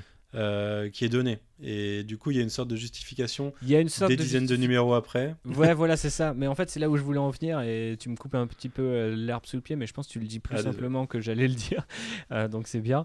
Euh, ouais, je, je pense que fondamentalement, il y, a- il y a beaucoup de choses que moi j'aime pas dans le Batman de Tom King et notamment le, le fait que c'est je trouve ça assez dur à suivre en fait. Je trouve ça très conceptuel parfois d'un numéro à l'autre, d'un épi- d'un d'un arc à l'autre. Je trouve parfois sa narration elle est très décousue. Je, je comprends pas là où il veut en venir. Là en ce moment, le, le, le, le- le méchant principal, je sais pas vraiment si on peut, peut spoiler, mais l'antagoniste, euh, On bon, Bane éviter, est ouais. toujours. Bane est toujours euh, euh, l'antagoniste principal, mais il, il a trouvé dans un, un lieutenant assez improbable, euh, qui a été quand même annoncé euh, plutôt rapidement chez Rebirth, mais que je ne voyais pas revenir dans ce rôle-là. Et pour le coup, ça m'a un peu perdu. Mais comme ça m'a un peu perdu, euh, si tu veux, Gotham Girl et Gotham Boy euh, dans les premiers numéros, comme euh, Ouais. The War of Joke and Riddles m'a perdu. C'est-à-dire que souvent, étrangement, les, les arcs et les idées que Tom King a trouvent une résonance. Et presque, je tu parlais de Et il, justification. il plante des trucs des- longtemps avant. et puis- Ouais, mais ce qui est assez, assez étrange, c'est que du coup, bah, en fait, tu as des fois des arcs qui sont quand même assez longs, et tu as la conséquence de ces arcs, ou en fait, euh, le payoff de ces arcs en dehors de l'arc lui-même, ce qui est quand même très bizarre. C'est-à-dire qu'il y a beaucoup de fins dans- de ces arcs qui ne sont pas des fins.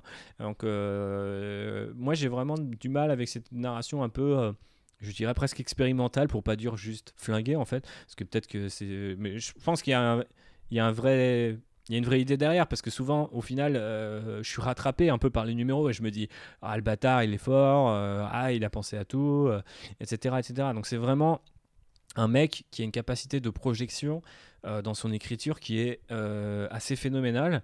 Et il arrive à mélanger dans son Batman dans son run tout un tas de concepts. On est passé quand même euh, on est arrivé on a commencé avec un, un- un- un run qui était complètement explosif dans, dans la paranoïa Batman Superman un truc assez classique etc on en est aujourd'hui à des trucs très très très barrés dans le bon sens du terme ou très hallucinés en fait. C'est Mhm. peut-être le meilleur Ouais. mot et, euh, et je trouve ça fort de pouvoir côtoyer ça, euh, de, faire de faire se côtoyer tous ces, tous ces thèmes-là.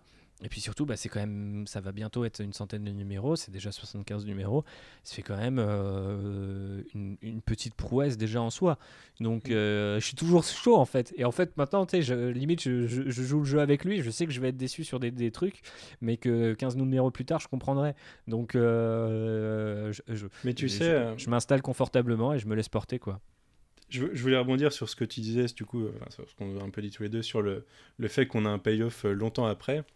Et en fait, ça me, ça me fait repenser, euh, tu te souviens, de, au lancement de Rebirth, il y avait Batman Rebirth, Oui, Batman sûr. Rebirth numéro 1. Avant, euh, avant les numéros Batman numéro 1, il y avait Batman Rebirth numéro 1. Ah oui. Un, un numéro dont on s'est un peu moqué parce qu'il n'avait pas de sens, tu vois. Ouais, ouais. Et avec, le l'avocat. fameux, euh, avec le fameux, le fameux avocat. Et dans ce, dans ce numéro, justement, tu vois, je crois que c'est Alfred qui a cet avocat Ouais. et qui jette un noyau d'avocat dans un trou, tu vois.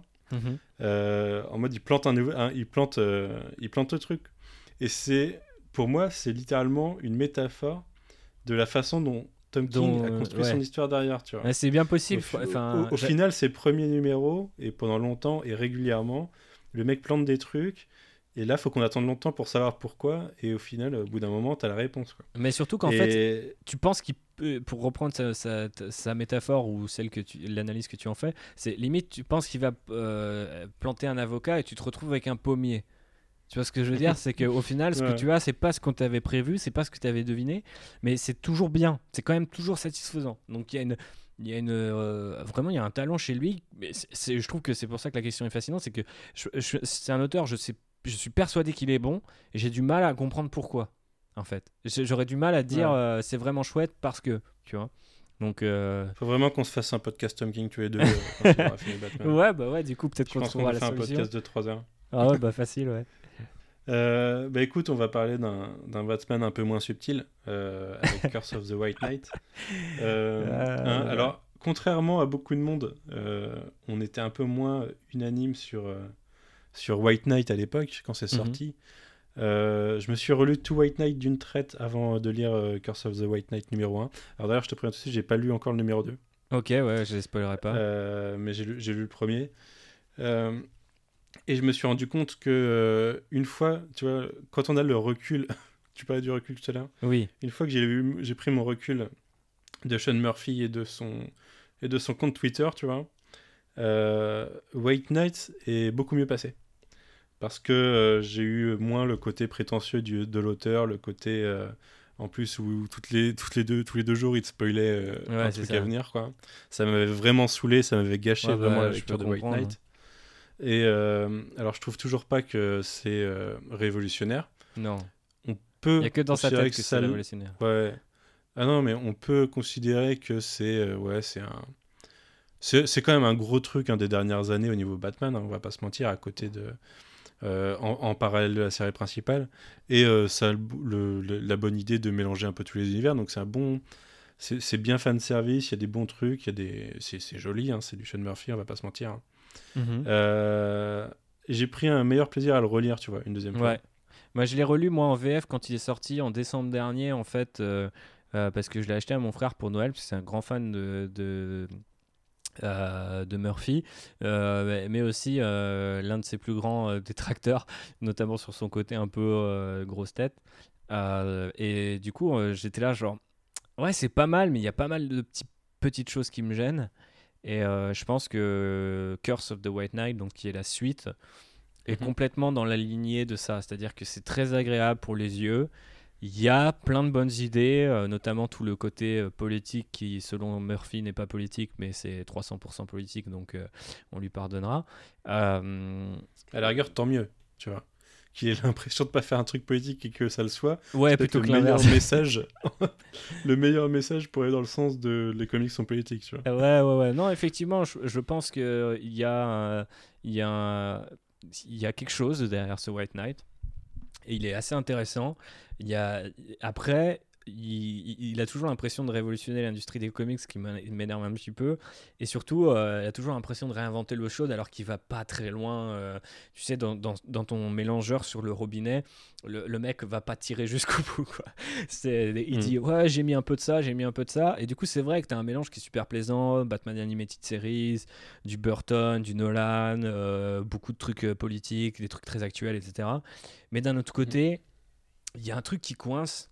Et là, dans, dans les deux premiers numéros de White Bah, déjà, je trouve ça, je trouve ça super prévisible dans là où ça va. hein, déjà. Ouais, Dès Bah, le en fait- Moi, ayant lu que le premier numéro, je trouve ça super prévisible. Bah, c'est pour l'instant. Alors, je trouve le deuxième numéro un peu plus surprenant, mais ce qui gagne en surprise, il le perd aussi en consistance en termes de narration. J'ai tr- J'ai j'ai pas compris comment les choses s'enchaînaient.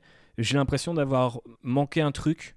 Et pourtant, j'ai relu euh, le, premier, euh, le, le premier White Knight il y a pas longtemps, et j'ai- j'avais bien, lu, euh, bien sûr lu le mois dernier le premier numéro. J'ai vraiment l'impression que il se passe un truc dans sa tête qui est plus gros que ce qu'il écrit, et que des fois, il écrit des trucs un peu en mode ouais, ok, c'est bon, ça passe, les gens vont comprendre. Et honnêtement, pas toujours. Et Il n'y a pas la subtilité ou le talent qu'il faut derrière pour. mais je pense que c'est ça, je pense qu'il y, a- je pense qu'il y a de ça, je pense qu'il est vraiment capable d'écrire des histoires. Il avait montré le numéro 1 de Batman White Knight, euh, donc pas Curse, mais vraiment le premier. est vraiment très très fort, très très beau, très bien écrit, Mhm. euh, très, avec une narration vraiment euh, solide, vraiment béton à l'ancienne. Voilà, il se passe ça, c'est la promesse, c'est le cliff et tout. Moi, j'aime bien quand les, quand les auteurs, voilà, euh, en ce moment en tout cas, parce que ça manque, j'aime bien quand les auteurs restent dans cette, dans cette vibe-là et, et campent un peu sur ce qui fait du comics, son, son, enfin, ce qui fait le sel du comics tout simplement. Et là, j'ai l'impression que dans White Knight, et notamment dans le deuxième épisode de, de Curse of the White Knight, donc dans cette nouvelle itération, il s'est plus rapidement essoufflé ou perdu dans quelque chose de plus, mo- euh, de plus moderne, au sens euh, les comics du moment, quoi.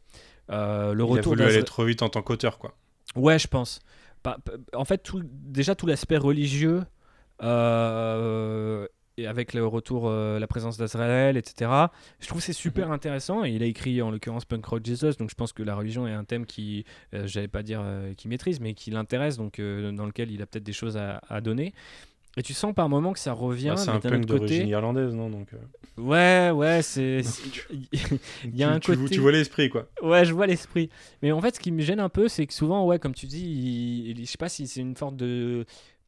J'ai pas, je pense qu'il peut être très subtil quand il veut. Je pense que c'est vraiment une question de précipitation. Et c'est vraiment Mhm. quelqu'un qui est devenu euh, la star numéro uno euh, de, tous les, de toute l'industrie des comics. Donc je peux comprendre pourquoi euh, il est aussi été. euh, Enfin, il se sent aussi euh, précipité qu'il l'est aujourd'hui. Mais euh, je, je trouve qu'il devrait prendre son temps, en fait. Je pense que euh, il aurait dû, euh, tu vois, caler un peu plus de choses. Après, là, il dit en ce moment, voilà, je finis mon White Knight et je, je vais m'auto-éditer, faire un truc en indé et tout. Limite, arrête de parler et fais les choses, en fait. Parce que j'ai un peu l'impression qu'il parle beaucoup et qu'ensuite, quand il fait les choses, bah, c'est limite, si tu as suivi son fil Twitter, tu sais de quoi il parle, mais sinon, si tu lis le comics tout seul, euh, enfin, son- le, le compte Twitter devient presque un compagnon de, de la série. Parce que, euh, Oui, il s'est s'est un peu calmé là-dessus, quand même, je trouve. Euh, Ouais, je trouve qu'il s'est calmé, mais tu vois, j'ai lu le deuxième numéro et il y a des trucs que j'ai vraiment pas compris et je me suis dit, attends, euh, quand même, j'ai loupé un truc.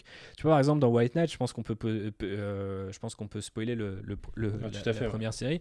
Euh, Il y a un truc qui me que j'ai pas compris, c'est que en gros, euh, le twist, attention, de White Knight, c'est que c'est euh, Harley euh, qui a qui a tout organisé et qui a fait en sorte que Joker Ouais. soit de nouveau sain.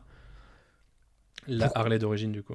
C'est ça, la Harley d'origine et pas, euh, je sais plus comment elle s'appelle, Marianne Drews, je crois. Ouais, et du coup, pourquoi à la fin le Joker redevient le Joker en fait? C'est euh, pour moi, ça avait pas de sens que tu me dises euh, ouais, c'est elle qui a tout organisé, euh, les médicaments c'était elle, elle a tout fait pour que et, et en fait à la fin elle veut de- elle veut pas de lui, elle le jette et en fait je la trouvais presque diabolique ou complètement à côté de la plaque en fait cette Harley tu vois lui qui a fait tout un truc en mode je vais rétablir la Harley d'origine etc j'étais en mode bah je sais pas si tu veux dire qu'elle est psychiatre ou que sais-je enfin elle aime ce Jack Napier parce que c'est son identité dans ce dans ce, dans ce comics là pourquoi elle, euh, elle le garde pas avec lui? Ça aurait été limite intéressant de se dire euh, bon là son fan- le fantôme du- de ce personnage est toujours présent et c'est- limite la partie la plus intéressante du deuxième numéro. Mais je, trouvais, je trouvais ça presque désolant qu'on Fantôme de Napier ou de, de Harley Quinn, du coup? De Napier ouais. Euh, mais je trouvais ça presque Bah, désolant Du coup, la, réponse à, à la dichotomie euh, Napier-Joker, elle est dans Curse of the White Knight, en l'occurrence. Et c'est déjà teasé un peu dans, le, dans White Knight. Ouais, mais du coup, on en revient à un truc qui est vachement prévisible. Et puis, tu sais, en plus. Ouais, bah ouais, c'est ce que je te disais. C'est je- ce qu'il avait déjà fait en fait dans le. Tu sais, c'est un peu ce syndrome. euh, Maintenant, j'appelle ça le syndrome Westworld. Tu sais, quand tu refais un truc qui a bien marché dans la saison 1, parce que là, ça fonctionne vraiment par saison. Alors que ça pas le. Donc, euh, pour Westworld, c'est la narration euh, décousue euh, et les différentes timelines qu'ils ont refait dans la saison 2, alors que fondamentalement, je pense, je pense pas que c'était Il aurait nécessaire. pas fallu. Ouais. Euh, et là c'est un peu pareil, c'est-à-dire qu'il avait exploré le passé des Wayne, de la famille, etc.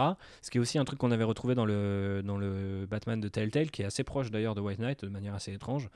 Euh, mais là il le refait et il va encore plus loin.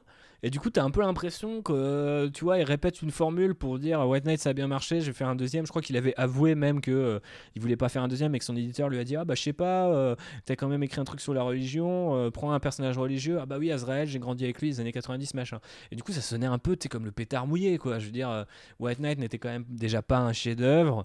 Euh, ramener un- une icône des années 90 dans ce qu'elles ont un peu de pire, je suis désolé de le dire pour les fans d'Azrael. Euh, ça, me- ça me fait un petit peu peur. Et pour l'instant, la, façon de gérer le, le message religieux, tu, tu me diras ce que tu as pensé du deuxième épisode quand tu l'auras lu, mais c'est hyper neuneux. c'est euh, pour l'instant, c'est level euh, assassin versus Bah, moi, dans le euh, premier, déjà, je je trouvais ça un peu con. hein. Ouais, ouais, bon, bah, tu seras pas surpris. Donc, euh, franchement, titre à surveiller. Il y a des pures planches et bon, rien que pour les couvertures avec le, le gros Azrael et son gros M16 et tout, tu vois, je suis, moi, le, le, le tactical en moi est chauffé à blanc. Mais d'un autre côté, je- je- j'ai pas envie de. J'ai pas forcément envie de lire ça en fait. Et, et- limite, je suis surpris qu'on en parle encore comme. euh, le truc, tu vois, c'est waouh, quand même, c'est fou, c'est White Knight. Et, moi, je suis là, ouais, bah, c'est White Knight, quoi. C'est une bonne alternative au titre Batman en ce moment, mais c'est ça réinvente pas non plus la poudre, quoi. Ok. Ouais, bah moi, pour l'instant, ouais, j'ai le même avec toi, ça réinvente pas la poudre. Euh, je sens que je vais être un peu plus déçu par ce deuxième. euh, Alors, on verra la deux- ma deuxième lecture du coup de Curse of the White Ouais. Mais pour l'instant, ça part moins bien que partait le premier, quoi. Ouais. J'ai- un peu peur là-dessus. Bah, tu verras. Bon, bah écoute, on va passer, on va passer chez Marvel. Yes. Euh, on va passer avec un gros, gros, gros, gros titre. Euh, on en a parlé pas mal tout à l'heure, mais on va en reparler là. Euh, War of the Realms. Euh, alors, pour replacer euh, dans le contexte, c'est un event euh, Marvel de qui a commencé quand, enfin, qui a fini en juillet, fin juin, début juillet, mais qui a dû commencer en mars, quelque chose comme ça. C'est assez court hein, pour un event. Euh, je crois que ça a duré sur 4 mois. 4 mois et 6 numéros euh, de la série en elle-même mais autour pas mal de tie-in et de séries, euh, séries parallèles. Euh, et du coup, pour vraiment replacer le contexte, c'est euh, presque, c'est la presque fin du, du run de Jason Aaron sur Thor, qui a commencé en 2012, si je me souviens bien, euh, avec un premier long arc euh, sur The God Butcher et euh, que- qui a traversé plusieurs séries, puisqu'on a eu Thor God of Thunder, on a eu Thor, on a eu euh, plusieurs personnages qui ont eu euh, le qui ont porté le marteau. Euh, c'est ouais, on doit être à peut-être 4-5 séries, je pense, en comptant les relaunchs euh, de, de Thor, Mighty Thor, tout ça. Mhm. Euh, c'est l'aboutissement du plan de Malekith. Euh, Malekith qui avait été réintroduit à la demande de Marvel euh, parce que euh, à l'époque, euh, du coup, ça devait être en deux ou troisième arc du coup de God of Thunder. Jadis, quand Thor The Dark World est sorti et qu'il fallait ressortir Malekith du placard. Et oui. Donc, Aaron nous avait bien confirmé, même on l'avait croisé en Angoulême à l'époque, euh, qu'il avait ressorti Malekith du placard parce que, parce que Marvel euh, avait un peu envie, quoi. Je trouvais que l'intro du perso euh, par Aaron au début était pas forcément exceptionnel, sauf que derrière, il avait un plan à long terme et euh, qui se concrétise avec War of the Realms où et là on le sait parce que c'est quelque chose qui traîne depuis de la dernière série Mighty Thor facilement où Jane Foster était déjà là à essayer de convaincre le, Conseil des Royaumes euh, de faire quelque chose contre la, guerre de Malekith. Euh, et là, Malekith a fini par euh, vaincre tous les autres royaumes, donc les neuf autres royaumes, les conquérir ou les mettre à sac, enfin soit les, soit les soit les mettre à sac, et s'attaque à la Terre. D'où le méga event que c'est. Qu'est-ce que t'en as pensé de cet événement un peu brutal à mon goût? Ouais, il est un peu brutal, il est un peu long, euh, si tu, surtout si tu vas chercher euh, tous les tie comme tu le précisais. Après, moi j'ai trouvé que ça fait le taf, j'ai beaucoup aimé euh, que ça faisait le taf, j'ai beaucoup aimé les dessins, euh, notamment. C'est Russell Lutterman, hein, toujours. Ouais, et euh, je trouve que ça c'était vraiment très très chouette à, à regarder. Euh, le côté full invasion de, le- de, de tout ce qui est Asgard dans bah, notre belle planète Terre, notamment New York si je dis pas de bêtises. Euh, je trouve ça euh, même carrément euh, chouette. Euh, je sais pas, il y avait un côté un peu réjouissant de, de voir tout, tout le, un peu tout le bestiaire fantasy euh, de, euh, de l'univers asgardien, si c'est le bien Alors, terme. euh, ouais, pour, pour préciser, euh, on va pas, on va peut-être pas spoiler tout le tout l'event, mais pour, euh, on peut, ça on peut le préciser. Il y a, je pense, tous les héros terriens qui apparaissent dans l'event ou les Ouais. euh, à peu près, tu vois. On a vraiment des héros obscurs qui, qui apparaissent de temps en temps. On a même des, des Agents of Atlas qui sont recréés et qui nous, nous, nous permettent de voir euh, des héros euh, asiatiques qu'on voit assez rarement, euh, avec des séries qui en ont découlé derrière. On a euh, aussi, euh, aussi étonnant soit-il, on a Venom qui vient se mélanger à tout ça avec un rôle assez important. Ouais. On a tous les personnages de. Enfin, tous les. Globalement, tous les personnages de l'univers Thor et toutes les races de, des neuf royaumes. Enfin, des dix royaumes, du coup, maintenant. Euh, c'est un gros fourre-tout dans lequel ouais, tout le monde se croise. Et, et d'ailleurs, tu, tu, peux te rendre compte, pas forcément à travers la série principale, je sais plus, mais au moins à travers les tie que euh, certains. C'est vraiment des univers qui se croisent pas tout le temps, puisque tu as vraiment des, des, des, persos que tu connais toi depuis longtemps qui d'autres persos que tu connais depuis longtemps pour la première fois, quoi. Ouais, et... mais je, je t'avouerais que justement, ce, ce, cette, euh, cette richesse-là était aussi euh, assez agréable, je dois dire. Et ouais, du coup, j'ai passé un bon moment. après, j'ai pris ce que je voulais prendre, c'est-à-dire, bon, ça allait être la méga bataille qui potentiellement allait remettre en contexte euh, tout euh, l'arc, euh, enfin tout le travail de notre ami Jason Aaron sur le personnage et ça, fait ça fait ça fait pas loin de 8 ans maintenant qu'il travaille sur ce perso là donc c'est quand même l'un des runs les plus longs les plus emblématiques du, du, Marvel récent avec le Daredevil de Bendy je pense. Donc j'ai pris ce que, je voulais, ce que je voulais prendre. Et en l'occurrence, il y, y, a des épisodes que j'ai trouvé plutôt bien écrits et assez divertissants dans leur côté euh, blockbuster, euh, slash euh, grosse baston. parfois, Marvel n'arrive même plus à faire ça correctement. En l'occurrence, j'ai trouvé qu'il l'avait fait plutôt bien dans ces épisodes-là. Je crois que le 2 et le 3, euh, celui qui se passe en majorité en fait dans euh, le monde des géants de glace, j'ai trouvé était assez chouette. Je sais pas, il y avait une bonne vibe. Après, euh, je l'ai totalement pris en mode bon, c'est un aparté un peu bourrin pour gonfler les enjeux et terminer sur une note assez épique avant que j'ai failli spoiler du coup ce qui se passe à la fin, donc je ne l'ai pas spoilé bien heureusement. Mais euh, vous pouvez imaginer que euh, le run de, de, Aaron allant vers sa fin, il fallait quand même euh, amener une forme de d'épisme. En fait, je crois que c'est comme ça qu'on dit quand on est savant, mais je suis pas sûr. donc voilà, je trouve que en ce sens-là, l'événement fait vachement le taf quoi. après, j'avais peut-être moins d'attentes que toi, je sais pas. Enfin, toi, t'en as pensé quoi? T'as été un peu déçu? Moi, j'en ai. Je suis non, je suis pas. Je peux pas dire que je suis déçu. Je peux. Je, je pense qu'il aurait. Ça aurait pu être meilleur.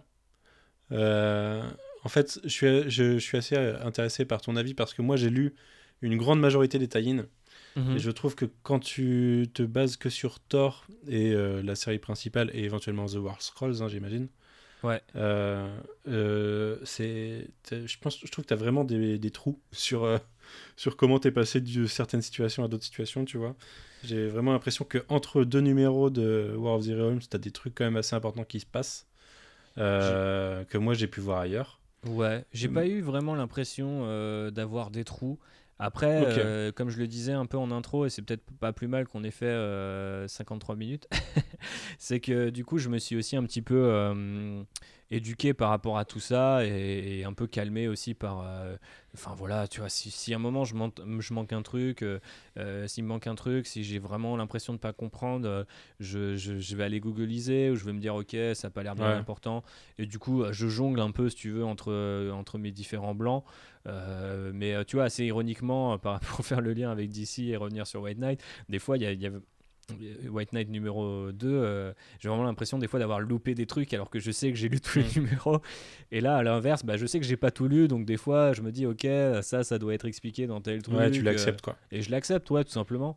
Mm. Et j'encourage les gens à faire de même. Après, voilà, ça dépend. Hein. Si tu attends à ce que ce soit le run euh, qui t'explique tout, euh, qui mette tout en parallèle, et je pense qu'en l'occurrence, il y avait vraiment une envie quand même de de conclure avec une note très très haute, euh, j'imagine que ça peut valoir le coup d'aller euh, voir euh, tout ce qui se passe partout. Mais moi j'ai trouvé qu'avec Thor et, et la série principale, c'était pas si désagréable. et en l'occurrence, les tie que j'ai lu à côté, bah, il y a eu le Venom notamment.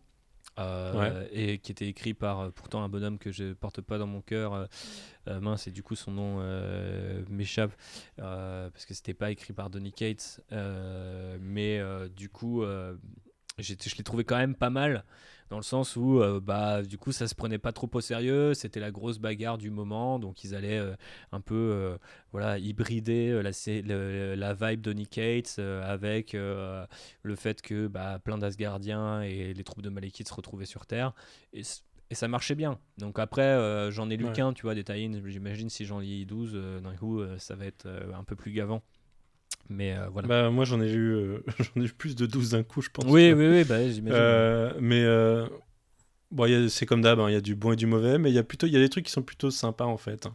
avec les Strike Force, enfin les, ouais, les, différentes troupes et du coup des équipes que tu peux, que tu peux voir un petit peu dans les, dans les events, enfin dans l'event lui-même, qui sont composés pour aller faire des missions un peu précises. Euh, il y a des trucs intéressants, il y a des personnages qui sont mis dans des situations euh, plutôt cool. Euh, il y a même des moments assez émouvants où, tu vois, Spider-Man est pas mal utilisé, je trouve, dans les, dans les tie Et, il y a des trucs plutôt pas mal. Il apparaît dans plusieurs séries.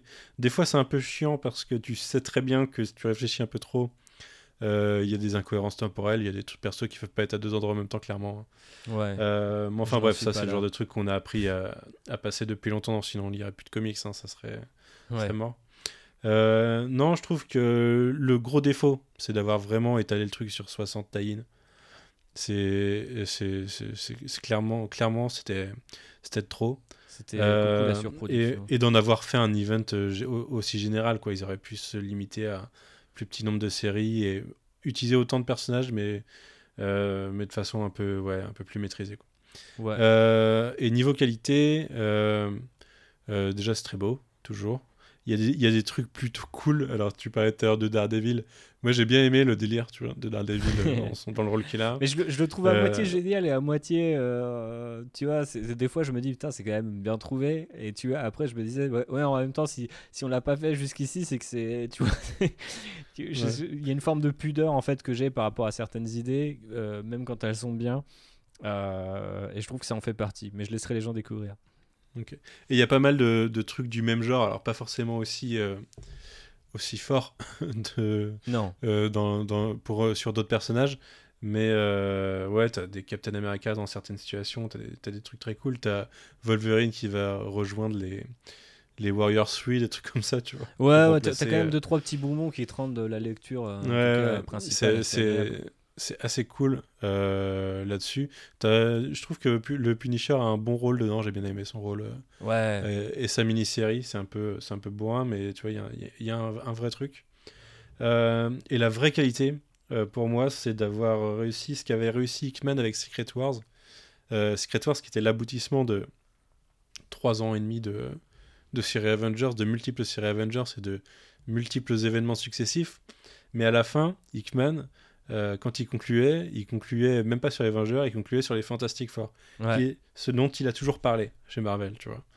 Euh, et là, euh, la conclusion de l'event, c'est vraiment une conclusion sur, bah, sur Thor, sur Jane Foster, sur Loki, sur tous les personnages de cet univers qui ont été développés dans Thor et qui restent l'univers de Thor. Et, du coup, je, trouve que il s'en sort bien avec les contraintes qu'il a eues. Je pense que c'est Marvel qui a fait faire un, truc aussi large mais il s'en sort bien avec ses contraintes. Et du coup, voilà, je suis mi-figue, mi-raisin parce que peut-être que. tu vois, en t'en parlant, j'ai même euh, les côtés négatifs qui disparaissent. J'ai plus tendance à garder positif. Ouais, parce que euh, bah, en résumé, c'est plutôt pas mal. Et, et, tout ce temps perdu. bah, figure-toi que par rapport à, certains events, j'ai perdu beaucoup moins de temps sur ces tie que sur d'autres events. Il y a beaucoup plus de trucs intéressants euh, dans, les, dans, dans cette là qu'ailleurs. Quoi. Bah, et pourtant, il y a eu des trucs. Euh, je pense que le, le, pire, ça reste quand même euh, cette ce bon Uncanny X-Men. Quoi. Il y a une mini-série en 3 Uncanny X-Men, mais les Uncanny X-Men de, de, Rosenberg récemment, c'était. C'est quand même un calvaire de ce que j'en ai lu. J'ai pas, j'ai vraiment pas tout lu. Hein. J'en ai pas lu beaucoup, mais c'était plutôt nul. et ça va me servir de transition avec la prochaine série dont on va parler. Et je viens de parler de, de celui qui la traite, c'est Jonathan Hickman. Euh, c'est un gros événement parce qu'il était parti. Il était parti mhm. faire de l'indé depuis, euh, depuis 3 ans maintenant. Je crois que c'est fin 2016. Euh. Ah non, c'est, non, c'est peut-être même avant ça. Fin 2015, Secret Wars. Euh, le monsieur était parti faire de l'indé, il revient pour traiter les mutants dans une série complètement barrée qui va, enfin dans deux séries pour l'instant, deux séries qui n'en font qu'une, comme Oui. il le dit très bien. Euh, euh, House of X et Power of Ten, euh, je- donc ça s'écrit House of X et Powers of X, mais la deuxième se lit clairement Powers of Ten, il y a une raison claire, euh, limpide dès le premier numéro. Euh, et qui vient essayer de nous raconter quelque chose de assez what the fuck qui va nous introduire l'univers d'après qui commence. Bah, là, on est rendu au numéro 7 de sur 12, donc euh, dans 5 semaines, on aura la suite. Mhm. Euh, Qu'est-ce que t'en as pensé jusque-là? Est-ce que Bah. déjà, est-ce que est-ce qu'on pitch? Parce que Bah, c'était pas trop pitché au pense départ, hein. Ouais, je pense qu'il faut pitcher un. un minimum. Ouais, un minimum. Tu... Je te laisse ouais. le faire peut-être. Ouais, je vais pitcher les deux, les deux séries un Je pense minimum. que tu seras plus doué. Euh, donc ça s'ouvre, le, le, le- le double, la double série s'ouvre avec euh, House of X numéro 1. Alors House of X, c'est Hickman et c'est Laraz, je crois, c'est Pepe Ouais, Larraz. Pepe sur- Larraz, sur- ouais. Et sur Powers of Ten, c'est au dessin. Je vais chercher pendant que tu pitches. Euh, House of X, ça nous présente un monde euh, Marvel dans lequel d'un seul coup, euh, enfin d'un seul coup, euh, nous ça nous est présenté de façon brusque, on découvre que le- les mutants ont, ont décidé de splitter l'humanité globa- globalement. Mhm. Donc les mutants se regroupent, c'est-à-dire que les anciens ennemis euh, se rabibochent pour vraiment fonctionner en tant qu'espèce mutante et décident que euh, la, la cohabitation avec l'humanité n'a jamais réussi à fonctionner et que la solution, eh ben, c'est de créer leur monde au sein du monde. Euh, et pour ça, ils utilisent Krakoa, qui est une île, qui est une mutante. Donc, c'est, il faut connaître un peu la mythologie X-Men. Mais Ouais. Krakoa, on l'a vu euh, récemment avec Jason Aaron, par exemple. C'est celle qui servait de base à l'école des mutants. Euh, et euh, Krakoa permet pas mal de choses qui sont expliquées dans la série. Je vais pas tout spoiler parce qu'il y a vraiment des, il y a vraiment des, des capacités assez particulières. Mais euh, notamment, euh, ça permet que seuls les mutants puissent accéder à Krakoa, ou seul, Mhm. enfin, seul Krakoa décide de qui peut y accéder. Euh, elle permet la téléportation d'un endroit à un autre à partir de fleurs qu'elle produit. Et ça, ça permet euh, des choses euh, au-delà de la Terre s'ils le veulent. Euh, et du coup, le, le premier numéro va nous présenter ce nouveau statu quo où le, le professeur Xavier et Magneto, mais c'est surtout le professeur Xavier qui dirige tout ça, euh, se sont accordés et euh, décident de- d'ouvrir les, d'ouvrir les, les portes pour, à des ambassadeurs humains pour leur expliquer les bails. Et pas pour Mhm. leur dire comment on, va, comment on va vivre avec vous, mais pour leur dire comment on va vivre, acceptez-le. quoi. Euh, donc voilà, ça, ça se finit sur un- une réplique de Magneto que je ne spoilerai pas, mais ça pose les Hmm. bails, euh, dirons-nous. Oui. Euh, je sais pas si, euh, ouais, si je vais expliquer Power of Ten maintenant, et puis après, Vas-y, vas-y. après on, on, on verra, on parlera de ton avis, de ce que tu penses de ces six premiers numéros, parce que moi j'ai lu les sept premiers du coup, et toi six pour l'instant. Sachant que t'as pas dit un truc, je crois, ce qui est que en échange de, euh, en fait, euh, du coup, le- les mutants s- s'établissent en État, en nation souveraine, et en échange de ça, parce que bien sûr, euh, bah, vous Mhm. Ah oui, oui, imaginez que ça fout le bordel euh, en termes de géopolitique, ils proposent euh, au reste du monde euh, de- des médicaments un peu extraordinaires qui permettent d'allonger la durée de vie, de guérir des maladies, etc. Qui sont issus de Krakoa d'ailleurs, Exact. je crois. C'est des petites Ouais. plantes. Euh, ouais, y en a, il me semble qu'il y en a trois avec des pouvoirs particuliers qui sont plutôt intéressants pour l'humanité. Ça peut poser des, clair. des relations intéressantes. Euh, à côté de ça, Power of Ten. Alors pourquoi Power of Ten? Parce que la série euh, va naviguer entre quatre époques. Euh, et alors là, c'est vraiment des puissances de 10. Euh, pour Mhm. ceux qui connaissent un peu en maths, euh, quand on fait euh, 10 puissance 0, et ben, ça fait 1. Quand on fait euh, 10 puissance 1, ça fait 10. Quand on fait 10 puissance 2, ça fait 100. Euh, non, ça fait... Euh, euh, Ça devient si, c'est compliqué. 100, ouais. Et quand on fait 10 puissance 3, ça fait 1000. Et du coup, on navigue entre quatre époques. L'époque 1 des mutants, enfin la- l'année 1 des mutants, l'année 10 des mutants qui correspond... Du coup, l'année 1 des mutants, c'est le passé. L'année 10 des mutants, c'est le présent des mutants dans le Marvel Universe. Donc, en faisant ça, il pose que, euh, en gros, la continuité Marvel depuis le début des mutants, c'est 10 ans. et Mhm. que ce qu'on a vécu, ça, ça- ça se déroule sur une période de 10 ans.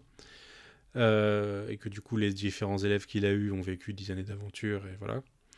Euh, et ensuite, on a le futur, on a deux futurs, euh, le- dans 100 ans et dans 1000 ans. Yes. Et je vais aller un petit peu, je vais légèrement spoiler, mais vraiment très légèrement, parce que ça permet d'avoir une vision d'ensemble de la série. Donc, House of X nous montre ce monde, ce nouveau monde, du coup, à l'année à l'année euh, 1, donc euh, 10 puissance, euh, 10 puissance 1, à l'année 10, donc 10 puissance 1. Euh, le présent où euh, Xavier et Magneto ont une vision d'un monde meilleur. Euh, le passé, on le connaît globalement, même s'il y a des twists. Euh, et, euh, et le 100 ans dans le futur, euh, il y a eu des choses qui se sont passées pour essayer de réfréner la prolifération des, des mutants. Et il y a des expériences génétiques qui se sont faites. Et en gros, l'évolution des mutants ne s'est pas faite comme on peut l'imaginer euh, à l'instant euh, à l'instant présent. Et dans Milan, euh, c'est encore un tout autre paradigme, un peu plus mystérieux pour l'instant, donc là je vais vraiment rien en dire. Mais disons que le résumé, c'est il faut pas, euh, il faut pas prendre pour argent comptant euh, ce vers quoi on va, quoi. Mhm. Y, il y a des surprises à venir. Donc, euh, je juste comme ça en dernière remarque, je dirais que House of X est beaucoup plus simple à lire que Powers of X puisque enfin Powers of Ten puisqu'il y a ces multiples alertes, enfin ces multiples époques.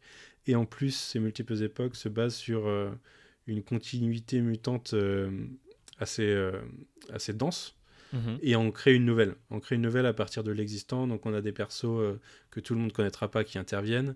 Et euh, quand je parlais d'expérience génétique, il y a aussi des mix euh, de persos d'un peu tout l'univers mutant qui font que si vous connaissez pas tout, ça peut être un peu compliqué à appréhender.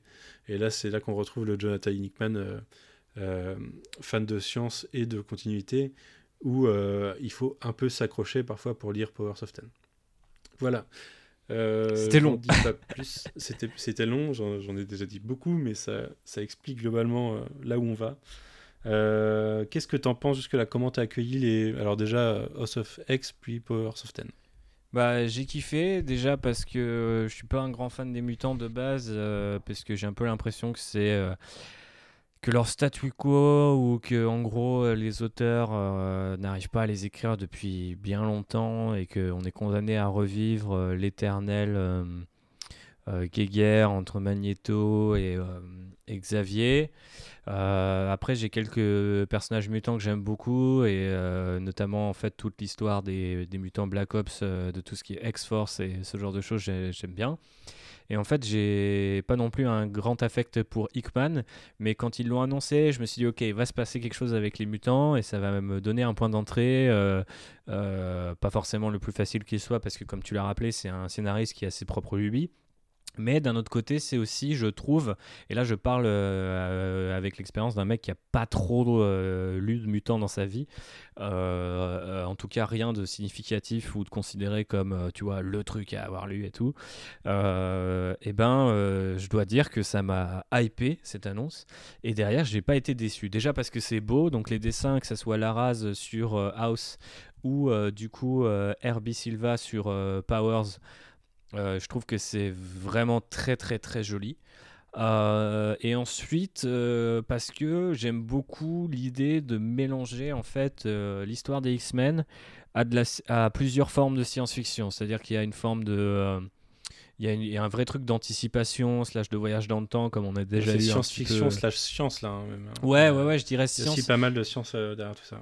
Ouais, ouais, bah après la science-fiction, euh, là, il y, y a limite presque un côté un peu euh, hard science par moment, Mhm. mais je voudrais pas que ça fasse peur aux gens, en fait, euh, ce terme, parce que je trouve euh, ça assez accessible pour la simple et bonne raison. Alors, c'est un peu paradoxal par rapport à ce que tu viens de dire, mais en fait, je trouve que le fait que les numéros de Jonathan Hickman soient, comment dire, mêlés à des, petites, des petits encarts un peu encyclopédiques euh, propose en fait un monde et une expérience de lecture qui est, qui, est- qui est, je trouve assez génial et qui moi me rappelle justement les meilleurs univers de science-fiction. Donc faut limite se dire euh, bah, je vais lire du X-Men et voilà faut Il partir y a du le codex que- avec, quoi. Ouais, voilà, c'est ça. C'est les X-Men, ça devient une nouvelle faction euh, d'un univers et tu, tu vas les découvrir et pour repenser justement ton paradigme. C'est un peu tout, euh, tout l'idée de- derrière euh, cette histoire en deux séries. Euh, j'ai vraiment trouvé ça très agréable, déjà parce que ça reprend des concepts que j'aime euh, beaucoup, euh, notamment le côté politique par rapport aux mutants, le fait que, enfin aussi le- la génétique.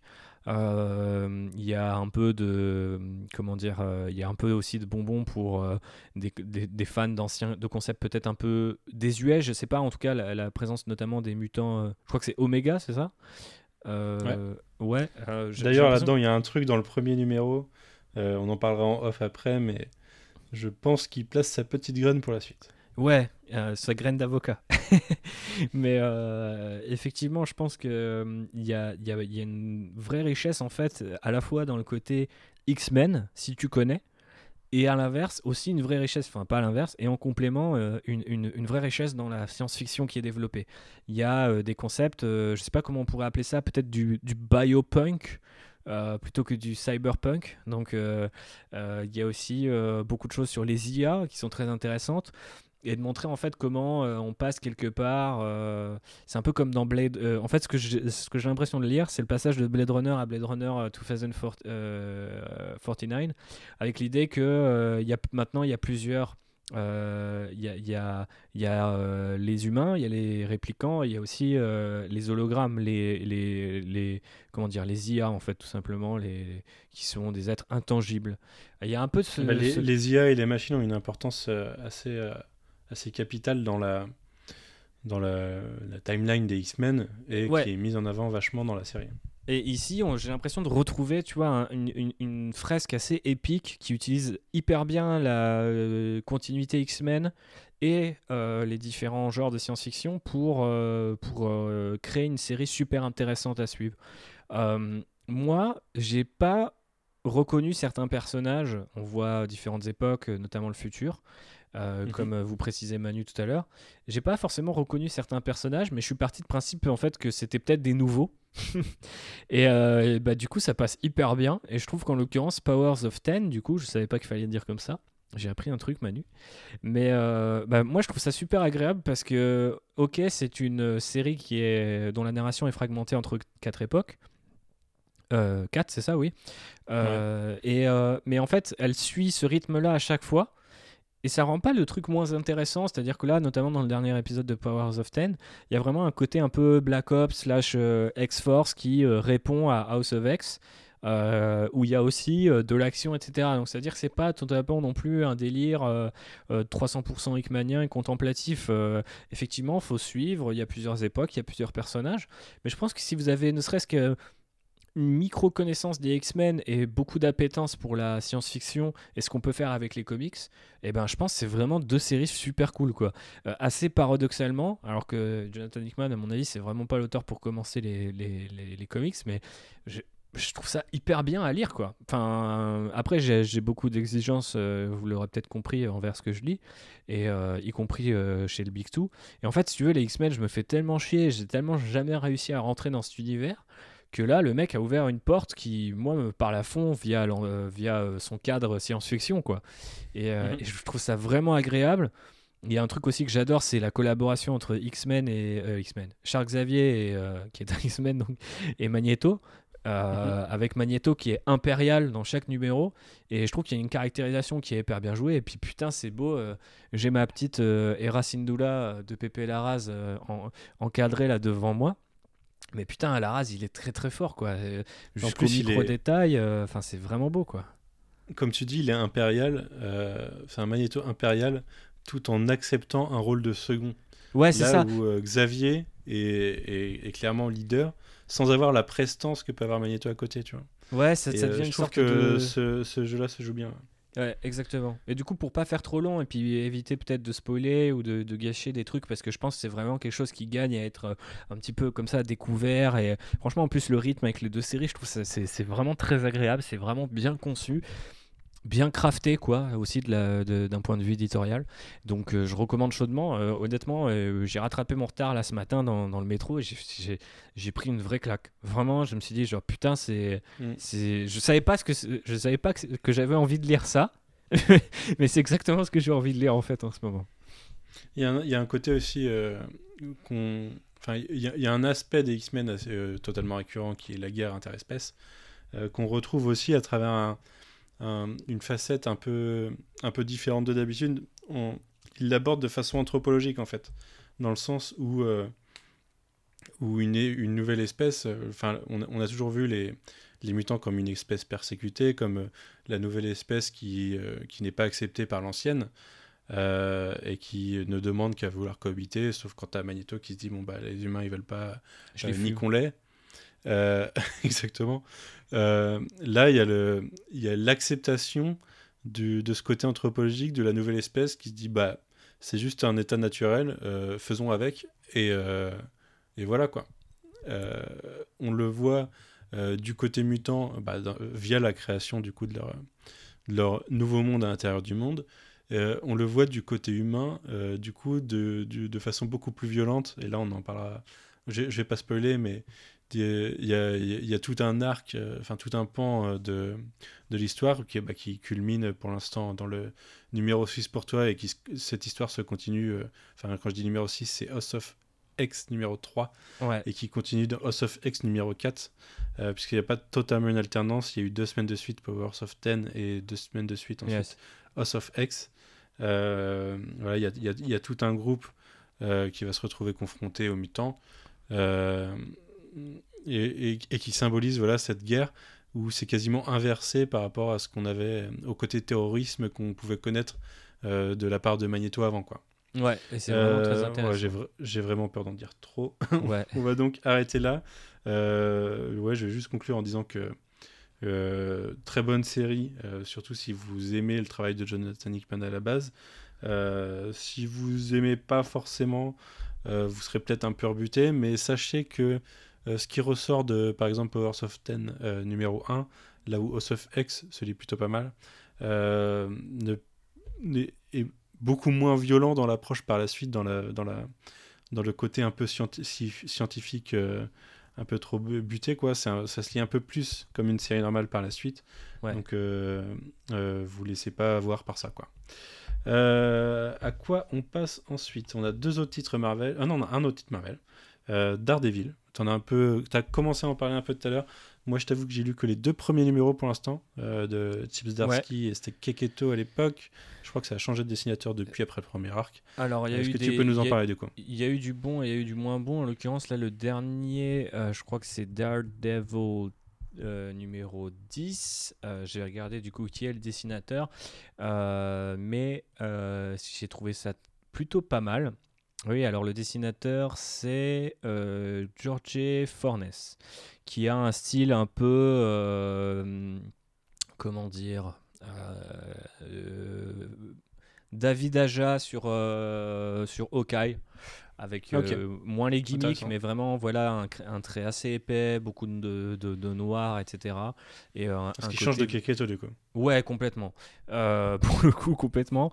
Mais je trouve qu'il va peut-être un peu mieux avec l'histoire. Euh, alors Zdarsky, euh, on l'a connu dessinateur, on l'a connu scénariste euh, à ses heures, euh, puis scénariste spécialiste du rigolo, puis maintenant scénariste à part entière qui du coup a repris Daredevil. Dans une assez fâcheuse posture parce que Charles Soule a tué le personnage, donc de manière assez particulière. Je ne vais pas spoiler exactement comment ça se passe, mais voilà, je vous encouragerai à, à checker. Je sais pas où ils sont en VF d'ailleurs.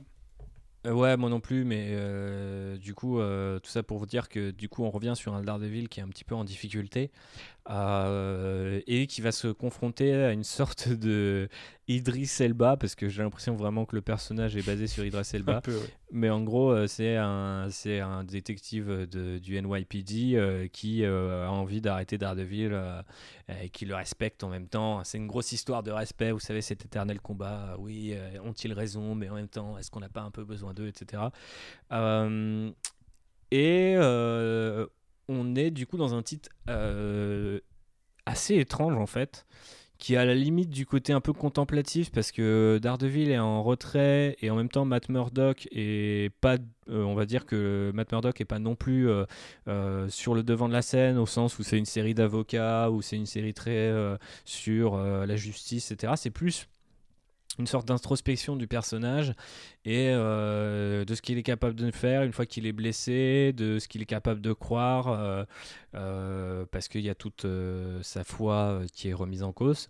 En l'occurrence, je trouve que c'est l'aspect le plus intéressant de la série pour l'instant, c'est comment en fait bah, les personnages ont foi en quelque chose.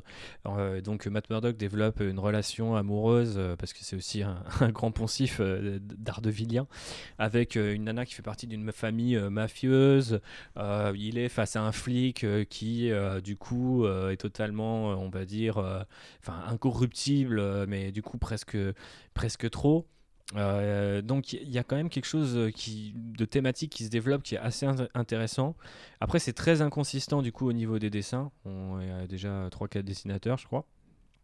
Euh, et par ailleurs je trouve ça pas toujours très cohérent dans ce que ça raconte. Donc là, par exemple, le numéro 10 euh, développe quelque chose d'assez intéressant avec une scène dans un commissariat qui est pas sans rappeler celle qu'on a vue dans Daredevil saison 3, mais euh, sans les super-héros. Donc c'est assez intéressant ce que ça raconte sur euh, la corruption policière, etc. Donc vraiment de, bonnes idées, je dis beaucoup, etc. Donc je vais arrêter, mais il y, a, y, a de belles choses. d'un côté et de l'autre il y a je dirais une forme d'inconsistance qui fait que à mon avis, il va falloir un petit peu plus de numéros pour savoir si ça vaut euh, le coup d'œil. Alors vous allez me dire, ça fait déjà 10 numéros, c'est peut-être assez. Mais euh, voilà, si vous êtes fan d'une perso, je pense que vous y trouverez votre compte euh, modulo les épisodes un peu mal dessinés. mais globalement, c'est pas non plus révolutionnaire. quoi. Ok. Bah je, je, je t'en reparlerai quand j'aurai lu les 8 numéros qui me manquent. Enfin, il me, me manque pas techniquement parce que, à part le numéro 10 que j'ai pas encore été chercher, je les ai. Mais, ok, bah, euh, tu me diras. pas encore rattrapé. Euh, tout à fait. écoute, on va passer dans la dernière partie sur l'indé, puisqu'on doit on est à 1h55 de podcast. Ouais. Et je suis à une toute petite barre restante sur mon enregistreur. J'espère que ça va le faire. Ouais. on va euh, faire vite. On va passer à l'indé avec quatre titres. on va commencer avec Sea of Stars. on va reparler du coup de Jason Aaron. Toi, tu as lu les deux premiers numéros. Moi, j'ai lu que le premier pour l'instant. Euh, il me semble en tout cas, euh, que tu as lu les deux. Oui, c'est ça. Euh, du coup, de quoi ça parle? Ça parle d'un d'un d'un transporteur spatial, enfin un, mec qui, qui, fait du transport. Alors je sais plus ce qu'il transporte, je crois que c'est des artefacts pour un musée ou un truc comme ça. Je sais plus exactement, mais c'est un camionneur spatial et c'est tout ce qu'on a besoin de savoir. Il, il, transporte ça en étant accompagné de son fils. donc le premier numéro est très introductif. Hein il transporte ça, il accompagne son fils. C'est dessiné par qui déjà? C'est dessiné par Denis Alum, euh, avec Stephen Green, ça doit être à la colorisation, et Rico Renzi, je pense, c'est lettrage. Euh, et euh, en fin de. Enfin, ouais, aux, deux tiers du numéro, il se fait attaquer, et le père et le fils sont séparés. Il va arriver quelque chose d'un peu particulier au fils, et j'imagine que par la suite, l'idée c'est de voir comment ils vont se retrouver et, et quelles aventures ils vont vivre de leur côté. Mhm. Euh, toi, tu peux peut-être me confirmer ça parce que tu as, lu, euh, as lu le numéro suivant. Euh, qu'est-ce que tu en as pensé pour l'instant? Bah écoute, je trouve que c'est super chouette. je suis content de voir Jason Aaron sur ce genre de titre. je suis content de le voir arriver sur de la SF, sur de l'indé en général aussi. Il a toujours été un peu là, hein, il n'est jamais vraiment parti, mais je pense que ça peut donner quelque chose d'assez chouette je trouve qu'on est un peu dans une vibe euh, Jeff Lemirienne euh, après deux numéros. Il y a le côté un peu papa, petit garçon, euh, l'un doit trouver l'autre, etc. Donc c'est assez facile de rapprocher ça de, de Lemire, mais en l'occurrence je trouve que c'est assez poétique, assez, mignon en fait. C'est pas forcément une série pour enfants ou pour les jeunes, mais il y a, un côté vraiment assez euh, envoûtant en fait je dirais dans les, dans les couleurs dans, dans ce que ça raconte les petites bestioles qui sont créées etc donc je trouve ça sympa. Euh, je pense que ça va être un bon titre en l'occurrence. Euh, je sais pas trop sur combien de temps par contre ça va pouvoir être développé. C'est pas une mini du coup? Je me demandais si c'était pas un truc ouais, je... numéros en fait. Bah je sais pas. Parce que pour l'instant ça part comme ça et je pense que ça serait limite mieux que ce soit le cas. Mais d'un autre côté, on sent qu'il y a, peut-être aussi un petit potentiel, donc euh, on verra bien. Euh, franchement, le, ça vaut le coup d'œil. J'ai pas l'impression qu'il faille beaucoup en parler parce que c'est vraiment un récit d'aventure assez chouette et classique. Il euh, n'y a pas grand chose à dire. Je trouve que visuellement, c'est comme je le disais, c'est assez c'est assez agréable, c'est assez, il y a un côté un peu doux que j'ai- que j'aime bien. Euh, et en même c'est temps, la, bah, c'est la plongée de, de Jason Aaron dans ce, dans ce trope des auteurs de comics de relations père-fils. euh, exactement. C'est, un moment de leur carrière, tu vois. Ouais, pour le coup, euh, euh, je saurais le mieux le dire. Donc, euh, si c'est un peu, euh, tu vois, si vous avez déjà vécu ce, euh, comment dire, ce, ce- ce- cette transition-là à travers d'autres auteurs, bah, je vous encourage à le vivre aussi avec Jason Aaron parce que c'est pas le moins méritant. Euh, donc voilà, c'est, c'est plutôt chouette, prometteur. Après, de numéros, voilà, peut-être pas beaucoup. euh, on va peut-être pas beaucoup vous en parler plus. On va parler d'un autre titre qui a aussi deux numéros, euh, d'un auteur très très très connu. Euh, c'est l'auteur euh, peut-être de comics, le, on, va, on va zapper Kirby et Stanley, mais le plus adapté au cinéma dans, dans son côté indé, et qui a pas mal inspiré le MCU, c'est Mark Millar. Ouais, Euh, Mark Millar qui, euh, qui, qui, qui pisse des séries au petit déjeuner, je pense. c'est clair. Euh, qui, euh, moi, m'a fait une bonne impression, ce qui est assez rare, euh, enfin, ce, qui est, ce qui est moins récurrent récemment, avec, euh, et toi aussi, je crois, avec The qui est Magic assez Order. rare. Moi, je dirais ce qui était assez rare. Et oui, avec The Magic Order, qui, j'insiste, est vraiment une série assez incroyable. Et d'ailleurs, je trouve que ça. En fait, l'existence et la puissance de cette série euh, au sein de la, de la bibliographie de Mark Millar euh, me met vraiment. Enfin, j'allais dire mal à l'aise. C'est pas ça, mais ça, ça m'interroge. En tout cas, euh, c'est c'est une très belle série que je vous recommande. Ok. Euh, et du coup, euh, qui arrive avec Matteo Scalera, donc un, un gros nom au niveau dessin. Matteo Mhm. Scalera, il a fait quelques Black trucs, mais Science. euh, ce, qu'on, voilà, ce pour quoi on le retient beaucoup au niveau indé, c'est Black Science avec Remender. Yes. Un Euh, grand monsieur du nom. Et il s'associe chez Image Comics. Ah oui, alors j'ai pas dit, mais Sea of Stars, c'est Image Comics aussi. hein. Euh, Image Comics slash euh, Netflix. slash Netflix, ouais, pour euh, Space Bandits.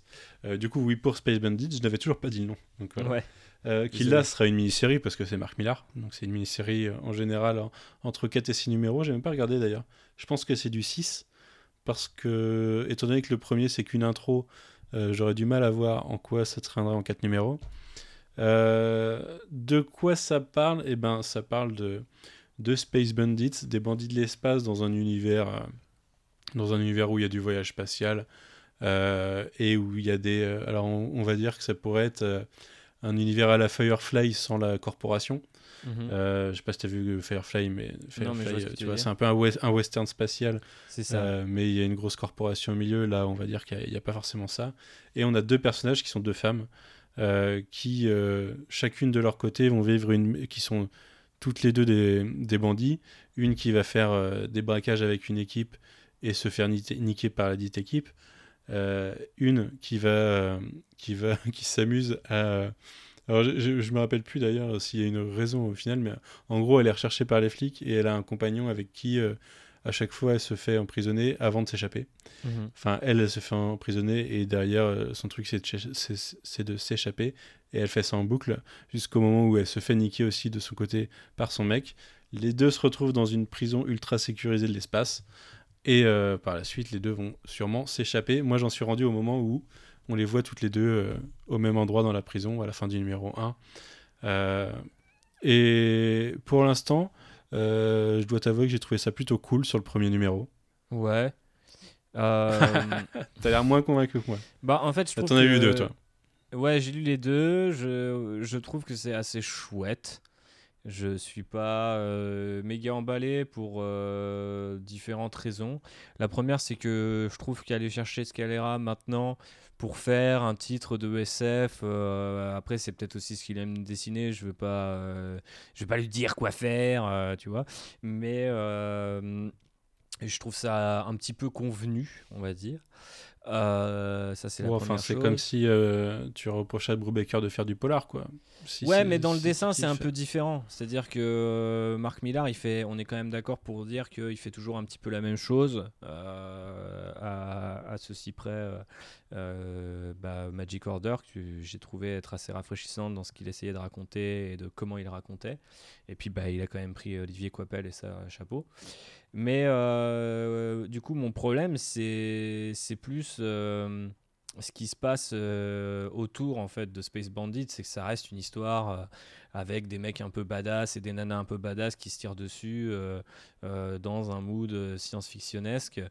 Et du coup, bah, je trouve qu'on est, on a un peu l'impression de lire un, territoire de connu, Black Science. Euh, on est en territoire connu par ailleurs parce qu'en plus il a fait Sharklo de, euh, de, Bounty Hunter qui est déjà là aussi un titre pas très inspiré et qui est aussi un truc à base de western spatial.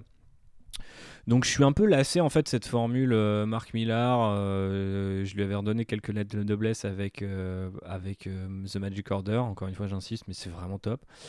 Et et du coup, le retrouver là-dessus, un peu en pilote automatique, euh, avec un Matteo Scalera qui essaye, hein, je pense qu'il a d'autres concepts, d'autres idées et tout, mais qui bah, peut pas non plus transcender ton style comme ça euh, après 50 euh, numéros de Black Science. bah, je trouve ça un peu ennuyeux pour l'instant. J'ai mieux aimé le numéro 2 parce que j'ai l'impression qu'on nous saisissait un petit peu, on saisissait un petit peu plus ce qui fera l'essence des persos. Mais en l'état, j'étais pas non plus super impressionné quoi. Donc euh, voilà. Bah, du coup, tu m'as un peu refroidi, mais en même temps, si tu me dis que tu préfères le numéro 2, alors que moi j'ai trouvé le numéro 1 plutôt sympa pour l'instant, je me dis que sur une. À moins qu'on soit euh, les deux faces d'une même pièce, tu vois. Et que... Exactement, c'est possible.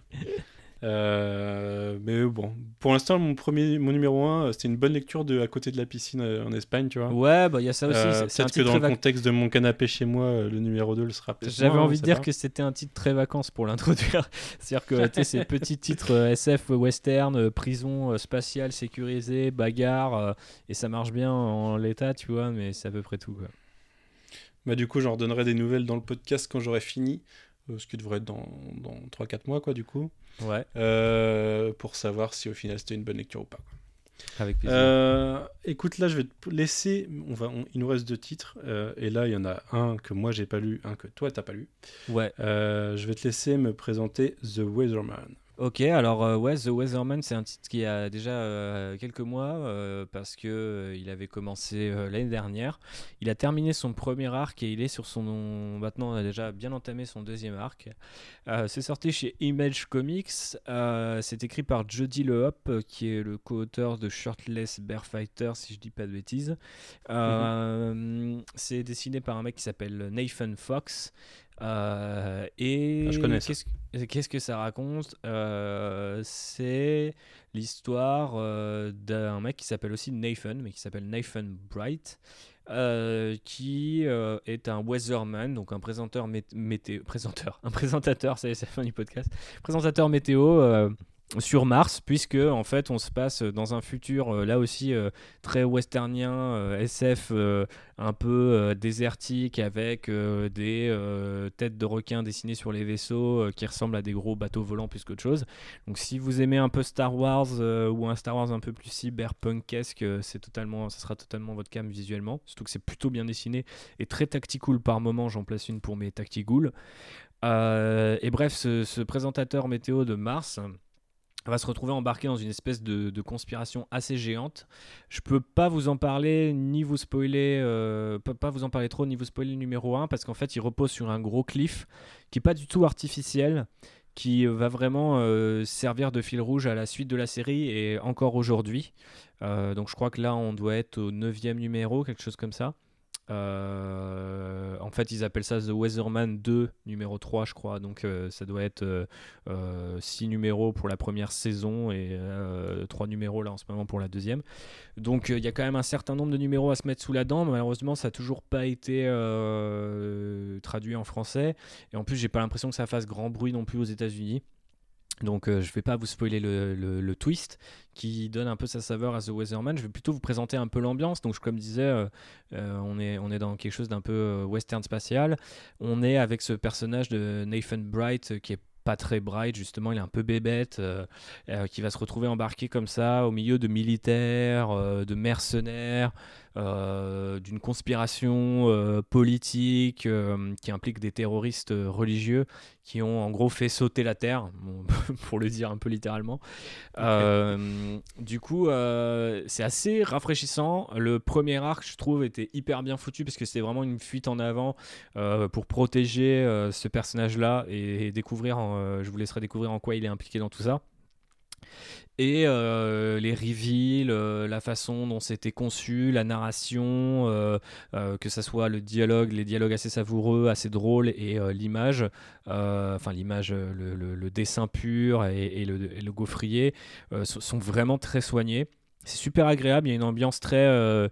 pour la, petite anecdote, ils ont composé des, musiques de... Enfin des morceaux de, de synthwave, donc vous savez, des trucs type Perturbator...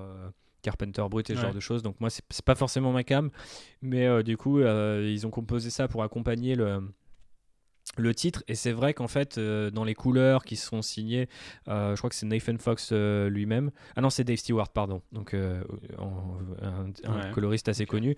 Vous avez vraiment un, côté un peu pastel un côté un peu synthwave pour le coup qui, qui fonctionne très très bien esthétiquement, ça, ça, va rien révolutionner, mais ça mélange pas mal de choses qui sont super intéressantes ensemble et euh, dans une SF qui paraît euh, Star Warsienne par moment, euh, mais qui se passe en gros sur deux planètes, quoi, la Terre et Mars. et c'est assez agréable. J'ai quand même un petit bémol en fait, c'est que bah, j'ai lu le troisième numéro du volume 2 là tout à l'heure, et bah, je trouve que le volume 2 va dans une direction que je trouve assez confuse pour l'instant. Après, je sais que les séries Image ont tendance à se vendre avec euh, deux volumes, euh, puis on va faire un troisième volume qui est une sorte de flashback. Alors, est-ce qu'ils disent déjà peut-être pas un peu ça? Mais en gros, il y a, y a, des personnages qui sont très. Enfin, les, les, personnages restent les mêmes, mais il y a un entourage qui, euh, qui, qui, change beaucoup, des environnements qui sont très barrés, mais peut-être un peu trop. Euh, donc, euh, je sais pas. D'un autre côté, si vous aimez l'énergie et un peu la folie des, premiers numéros, vous risquez en fait d'être quand même suffisamment accroché comme moi en cours de route et vous dire bon, euh, il y a des espèces de brigands de l'espace, de chasseurs de primes avec des gueules pas possibles, des histoires d'anciens mecs des forces spéciales reconvertis en chasseurs de tête et tout. Enfin, ça part un peu dans tous les sens, tel que je le décris. Mais un, c'est très joli très dynamique dans le trait, moi je trouve. Hein. Peut-être que ça plaira pas à tout le monde, mais je trouve ça vraiment. C'est un côté un peu blockbuster. Euh, les gunfights sont vraiment cool. Il y a beaucoup de bastons. Ça peut être assez gore, mais dans le côté assez jouissif du terme. Euh, et euh, bah, les personnages sont super attachants, y compris le personnage principal qui est complètement con. donc c'est plutôt un, bon titre, une bonne pioche. et je vous le recommande chaudement. J'ai hâte de voir ce que va donner The Weatherman volume 2 une fois que ce sera terminé. Parce que pour l'instant, mhm. ça va dans une toute autre euh, direction. Maintenant, euh, c'est vrai qu'il y a un côté un peu cataclysmique et, euh, et absolu en fait dans ce titre que je trouve vraiment bien. Et je ne suis pas toujours aussi fan des. Enfin, je suis pas autant fan des séries Image de SF euh, en ce moment que j'ai pu l'être euh, il y a quelques années où dès qu'il y avait une nouvelle série de SF, même si c'était un peu moyen, je m'accrochais, j'étais en mode genre ouais, ok, le renouveau de la SF, c'est Image et tout. je, le pense toujours un peu. En l'occurrence, ce titre-là me donne pas forcément raison parce que bah, c'est pas euh, complètement révolutionnaire, mais c'est juste putain de bien fait et vraiment appréciable euh, à lire, tu vois. C'est, t'as, as de la punchline, t'as de l'action. Il euh, y a un vrai côté un peu, euh, tu sais, série au budget. tu t'en prends pour, t'en as pour ton argent, quoi. Ok. Voilà. Ça fait quelques mois que tu m'en parles, du coup. Je, ça fait quelques mois que je force, hein, c'est vrai. ouais, ouais, non, mais j'avais espoir de réussir à le lire avant, avant ce podcast, mais j'ai pas, eu, j'ai pas eu tout le temps que je voulais. Parce que j'ai un petit podcast Lost à faire bientôt et j'ai avalé 40 épisodes dans 3 jours. ah oui, ça fait beaucoup. Euh, du coup, moi, de quoi je vais te parler? Je vais te parler d'une série Dark Horse. Euh, une série Dark Horse chapeautée, enfin, dans, le, dans le label de Karen Berger. Donc, Karen Berger, grand nom des comics en tant qu'éditrice, qui a été l'éditrice de Vertigo pendant longtemps, qui a découvert de nombreuses, enfin, qui, a amené de nombreuses grosses séries de nombreux talents chez Vertigo à, la grande époque, quand on n'était pas au moment où ou d'ici fermait Vertigo par exemple. Euh, euh, c'est She Could Fly. She Could Fly, une série de Christopher Cantwell. Euh, il me semble t'en avoir parlé tout à l'heure et je me suis planté. C'est pas une série X. Je te disais qu'il allait faire une série X-Men. C'est pas ça. C'est une autre annonce de, de la Comic Con, mais c'est pas une série X-Men. Il va faire Doctor Doom, la, la série l'ongoing Doctor Doom chez Marvel. Ah, c'est avec Salvador Larocca, c'est ça? Ouais, c'est ça. ah mon dieu. Malheureusement, ouais. Euh, et c'est le, c'était le, showrunner et, euh, et co-créateur de Alten Catfire sur euh, AMC. Ouais. Euh, très bonne série qui Très bonne série que tu a apprécies beaucoup. Ouais, il y a, y a- y a deux ans, avec Lee Pace, Scott McNairy euh, et j'en passe. Mackenzie Davis. Euh, tout à fait. Et de quoi ça parle? Alors, il y a, pour l'instant, il y a deux séries. La deuxième est en cours. Euh, la première a fait quatre numéros. Ça a commencé cette année, je crois. hein, ça doit dater de début d'année. Euh, ce sont des, des numéros euh, élargis. Enfin, c'est du, du 32 pages, c'est pas du 22 ou 24 pages. Ok. Et ça parle d'une jeune adolescente qui doit avoir 16 ans, je crois, euh, qui, est, euh, qui est mentalement perturbée, Mhm. euh, qui a un, un passif et qui, qui est du coup très perturbé, qui, ce qui donne lieu à des scènes assez particulières euh, dès le numéro 1 où tu vas la voir euh, péter un plomb et aller croquer dans un cactus, par exemple, des choses comme ça, quoi. Aïe. Euh, et qui, à un moment, euh, aperçoit dans le ciel, mais c'est pas la seule, hein, en fait, c'est un personnage, euh, une, une femme qui, qui vole, et personne ne sait pourquoi, il y a une femme qui vole, elle apparaît de temps en temps, elle vole super vite et super haut, mais c'est un personnage qui vole, quoi, dans un monde qui, a priori, est normal. Euh, et, euh, et voilà, à un moment, elle la voit passer, et euh, le personnage, cette femme volante explose. Et, et c'est un, un événement plutôt choquant pour elle. là où à côté, le monde a l'air de le prendre un peu comme voilà, c'est arrivé. Mais, mais voilà, c'est arrivé quoi. D'accord. Et, euh, et du coup, euh, elle, elle- elle se met en. en- Enfin, sa, sa- sa quête personnelle devient euh, l'idée d'essayer d'en découvrir sur qui, euh, plus sur qui était cette femme, euh, qu'est-ce qui est arrivé, euh, qu'est- qu'est-ce qui se cache derrière tout ça. Le tout agrémenté de sa propre quête personnelle pour essayer d'aller mieux. Ça devient un peu en fait son, son, son échappatoire à sa situation, euh, de, de, de, de transférer son, euh, son, son obsession là-dessus. D'accord. Euh, voilà, je ne vais, vais pas en dire beaucoup plus parce que ça, ça introduit pas mal déjà la série. Euh, et en plus, euh, le nom de Karen Berger devrait euh, pouvoir vous guider pour, pour vous dire que c'est une série qualitative. Mhm. C'est une très bonne surprise. Là, quand on. Tu vois, souvent, on, parle, tu vois, on parlait d'Image tout à l'heure avec Space Bandits ou Sea of Stars. On voit ça comme de l'indé, mais c'est pas forcément l'indé comme, comme on l'entendait à l'époque au, au sens du terme indé et comme on peut le voir dans des fanzines ou autres. Ouais. Là, on part un peu, euh, un peu plus dans quelque chose qui se rapproche de ça. Euh, quelque chose d'un peu plus atypique par rapport à ce qu'on a l'habitude de voir. Euh, voilà, donc c'est une très bonne lecture. Je le, ça- je le conseille pas à tout le monde. hein. Forcément, c'est pas une lecture qui, qui, est, qui est fun. Euh, C'est pas une lecture de, de quelqu'un qui ne lit que du mainstream. Euh, Les dessins. euh, euh, qui dessine d'ailleurs J'ai oublié son nom. J'ai checké euh, Euh, juste avant le podcast justement les dessins, peut-être pendant que tu cherches, mais Ouais. j'ai pas trouvé ça spécialement très Martine appétissant. Ah non, c'est pas fait pour être appétissant. hein. C'est, c'est, tu veux dire dans le dans le style? Ah, si ouais, j'ai pas, les- pas trouvé le style très. Enfin, enfin, il a l'air, il a l'air d'avoir un, un vrai style pour le coup, euh, un, par- un parti pris et tout ça, mais euh, c'est euh, c'est le genre de, de dessin un peu, volontairement crado, j'ai envie de dire que je, Ouais, ouais. suis pas forcément client moi. Ouais, ouais, ok. Ah oui, bah c'est un Mais dessin. Je suis peut-être capable le, de. c'est- le genre de série où où tu peux être rebuté par le dessin au début et Et après, au final tu te rends compte que non seulement tu au départ tu passes au-delà du dessin et après tu te rends compte qu'au final ça colle avec l'univers. ouais. Euh, je saurais pas de quoi rapprocher ça au final.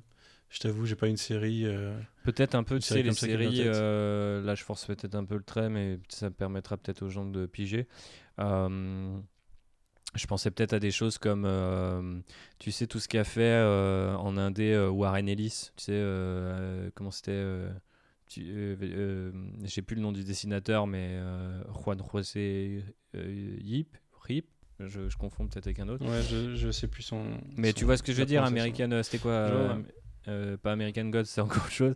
Mais euh, Friday, c'était quoi Putain, Black quelque chose Black Summer Ah, Ça y est, j'ai y arrivé. Black, Black Summer, ouais. Friday.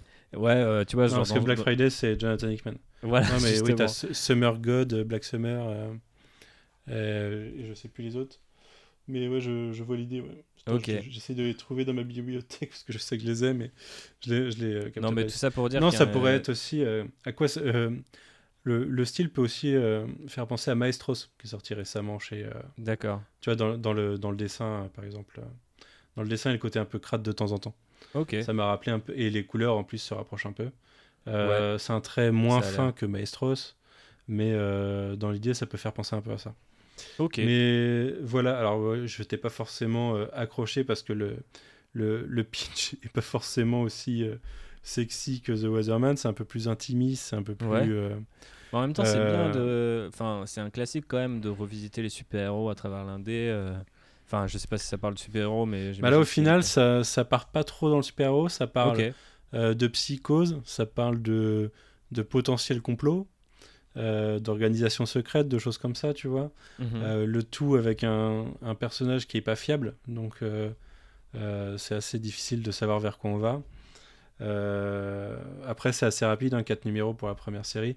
Le mystère n'est pas forcément résolu à la fin de la, de la première mini-série. Euh, il faut attendre, il faudra. Est-ce que d'ailleurs ça sera résolu dans la deuxième? Je l'ai pas commencé, donc je peux pas te dire. Euh, ça s'enchaîne, hein, je sais pas. Il me semble que, enfin, il se passe un truc à la fin de la première. Je crois que ça, ça reprend à partir de là euh, sur la sur la deuxième. Mais euh, non, on n'est pas dans la, on n'est pas dans le super héros. On est plutôt dans le truc plus intimiste, plus euh, plus orienté, euh, quelque chose un peu plus psychologique, quoi. Ce qui fait Ok. que Bah, du coup, ça, m'a- ça Je- me. Ça me ça te hype un peu plus. ouais. Ouais, je sais pas, ça me corrige un peu ma l'idée que je me faisais d'après ce que tu me racontes. D'accord. Mais euh, du coup, c'est pour ça que je pense que. Alors, déjà, le. T'as pas maté, mais Alten Catfire euh, avait euh, un côté psychologique assez poussé. Et je pense que sur Do- Doctor Doom, euh, Cantwell peut faire un truc assez intéressant s'il se sort des carcans de. Voilà, du, côté juste antagoniste des Fantastic Four ou anti-héros, quoi. Il y a moyen qu'il explore un peu plus la psyché du personnage qui pourrait être intéressant, euh, malgré Salvador La Roca. Mais voilà, c'est une série. je sais pas si elle a été achetée en France, je suis pas sûr. Euh, ça aurait tout à fait sa place chez iComics à côté d'autres titres du genre, tu vois. Ok. Ou euh, ouais, ou je sais pas trop en fait. Hein, iComics me paraît un bon choix. Euh, voilà. Et ben écoute là-dessus, on conclut ce podcast d'un peu plus de 2 heures, 2 heures 20. Waouh! Deux heures parler Ouais. de comics, euh, tu te rends compte, euh, on n'est pas beaucoup à faire ça de nos jours. Non non, il est euh, 23h20 chez moi. ouais, bah, 22 Euh, ici, mais c'était à peu près la même chose. Je ne pense pas qu'il s'agisse d'un décalage. Et ben je te remercie beaucoup. Ce fut un, un très grand plaisir. Eh ben, Euh, J'espère qu'on pourra réitérer l'expérience ou, euh, ou euh, parler d'autres, euh, enfin plus précisément de certains auteurs. On, l'a un peu, on en a un peu discuté tout à l'heure, mais euh, aller plus au, au fond de certaines séries ou certains sujets. Bah, Euh, moi, avec plaisir. hein, euh, tu, je, te, je, je enfin, je te laisserai t'occuper de, de réunir le, le feedback autour de tout ça. Mais si les gens sont intéressés et que tu l'es aussi, euh, au contraire, ça, ça serait cool. Tu sais qu'ils le sont, Thibaut, tu sais qu'ils le sont. je, je ne sais pas, j'ai toujours un petit doute. Mais effectivement, la plupart des gens nous réclament sur ce genre de sujet, c'est vrai. Et si à un moment tu veux parler euh, série télé ou film, n'hésite pas, parce que c'est toujours intéressant euh, d'avoir ton avis. Euh, je me disais d'ailleurs, j'ai vu ton tweet l'autre jour sur une analyse croisée entre Once Upon a Time in Hollywood et Mindhunter. Et Ça Mindhunter, pourrait être un ouais. sujet intéressant si tu voulais en discuter ou Ouais. après si tu veux partir à l'écrit, vas-y. Mais si tu as envie d'en discuter un peu, j'ai quasiment fini Mindhunter, il me reste deux épisodes. Ah Euh, bah une ça série- pourrait être, saison euh, euh, ça assez être exceptionnelle. le- après après ton ré- récap de Lost euh, Ouais. ouais. effectivement ça pourrait être cool après c'est vrai que j'aimerais bien trouver aussi d'autres parallèles dans ce genre là donc si les gens qui nous écoutent en ont euh, ça pourrait être intéressant de voilà de comparer et de voir si ça arrivait à d'autres gens Euh, je sais que le tweet en lui-même euh, avait enfin avait suscité Co- beaucoup d'intérêt. donc- bah en fait sou- souvent je, je tweete des trucs comme ça où je me dis genre ah je suis vraiment trop con mais vas-y ça m'obsède faut que je le sorte quelque part. Donc je le mets sur Twitter et d'un coup les gens me font ah ouais mais grave j'ai trop pensé et tout. Et je suis un peu en mode ok en fait je, je ne comprends pas ce que veulent les gens. Des fois j'ai l'impression de tweeter des trucs super intéressants et, et tout le monde s'en fout. Et à l'inverse des fois euh, j'ai juste l'impression de sortir un truc de ma tête parce qu'il le faut et, et ça, ça a l'air de leur plaire donc euh, ouais, en tout cas, enfin, euh, effectivement, si vous êtes plusieurs à dire qu'il y a un truc à faire, eh ben, faisons-le. On va y réfléchir. Et ouais. Et ben tout à fait. Et ben je te remercie. Euh, je te dis Merci à à toi. bientôt. Euh, je, je réinvite tout le monde à venir mettre 5 étoiles à l'Outrider sur, euh, sur iTunes, ce que j'ai enfin fait hier sur Apple Podcast. Ah, merci. Euh, parce que je j'avais juste pas installé Apple Pod- enfin iTunes sur mon poste. je et du coup, je l'ai comprendre. fait, euh, je l'ai fait D'ailleurs, enfin. je me permets. Parce que je t'écoute même- sur Spotify personnellement. Oui, bah, c'est gentil, mais je voulais justement, euh, je- je- parce que c'est très sympa d'avoir mis les étoiles, euh, et je voulais te répondre d'ailleurs là-dessus sur Twitter, mais je, je voulais le faire en- entre guillemets en direct. Euh, moi, je, en ce moment, pour le, pour le travail, je, je check euh, un petit peu ce qui se fait en termes de podcast, et il se trouve que euh, sur Deezer, eh ben, tu étais dans les podcasts recommandés. C'est vrai? Ouais, du coup, j'ai vu. alors, j'imagine que ça fonctionne sans doute selon mon algorithme, mais je crois pas écouter beaucoup de podcasts sur Deezer. Donc, euh, peut-être que je sais pas, c'est via les bandes son que j'écoute ou ce genre de choses. Mais euh, en tout cas, Ouais, euh, j'ai juste ouais. cliqué sur le truc culture. Et en fait, c'était dans le recommandé et c'était pas actionneur, trader, euh, le coin pop et les copains. C'était vraiment genre des trucs du service public et puis le coin pop. Voilà. bah, ça fait plaisir. Et ouais. Ça, je suis jamais allé voir à quoi ça ressemblait sur Deezer. Parce que moi j'ai. Bah ouais, j'ai mon abonnement Deezer, alors du coup ça me permet des fois de voir le truc, mais en tout cas effectivement je, je, je trouve que c'est pas mal. Mais félicitations d'ailleurs pour ton, ton top 3 euh, Apple Podcast aujourd'hui.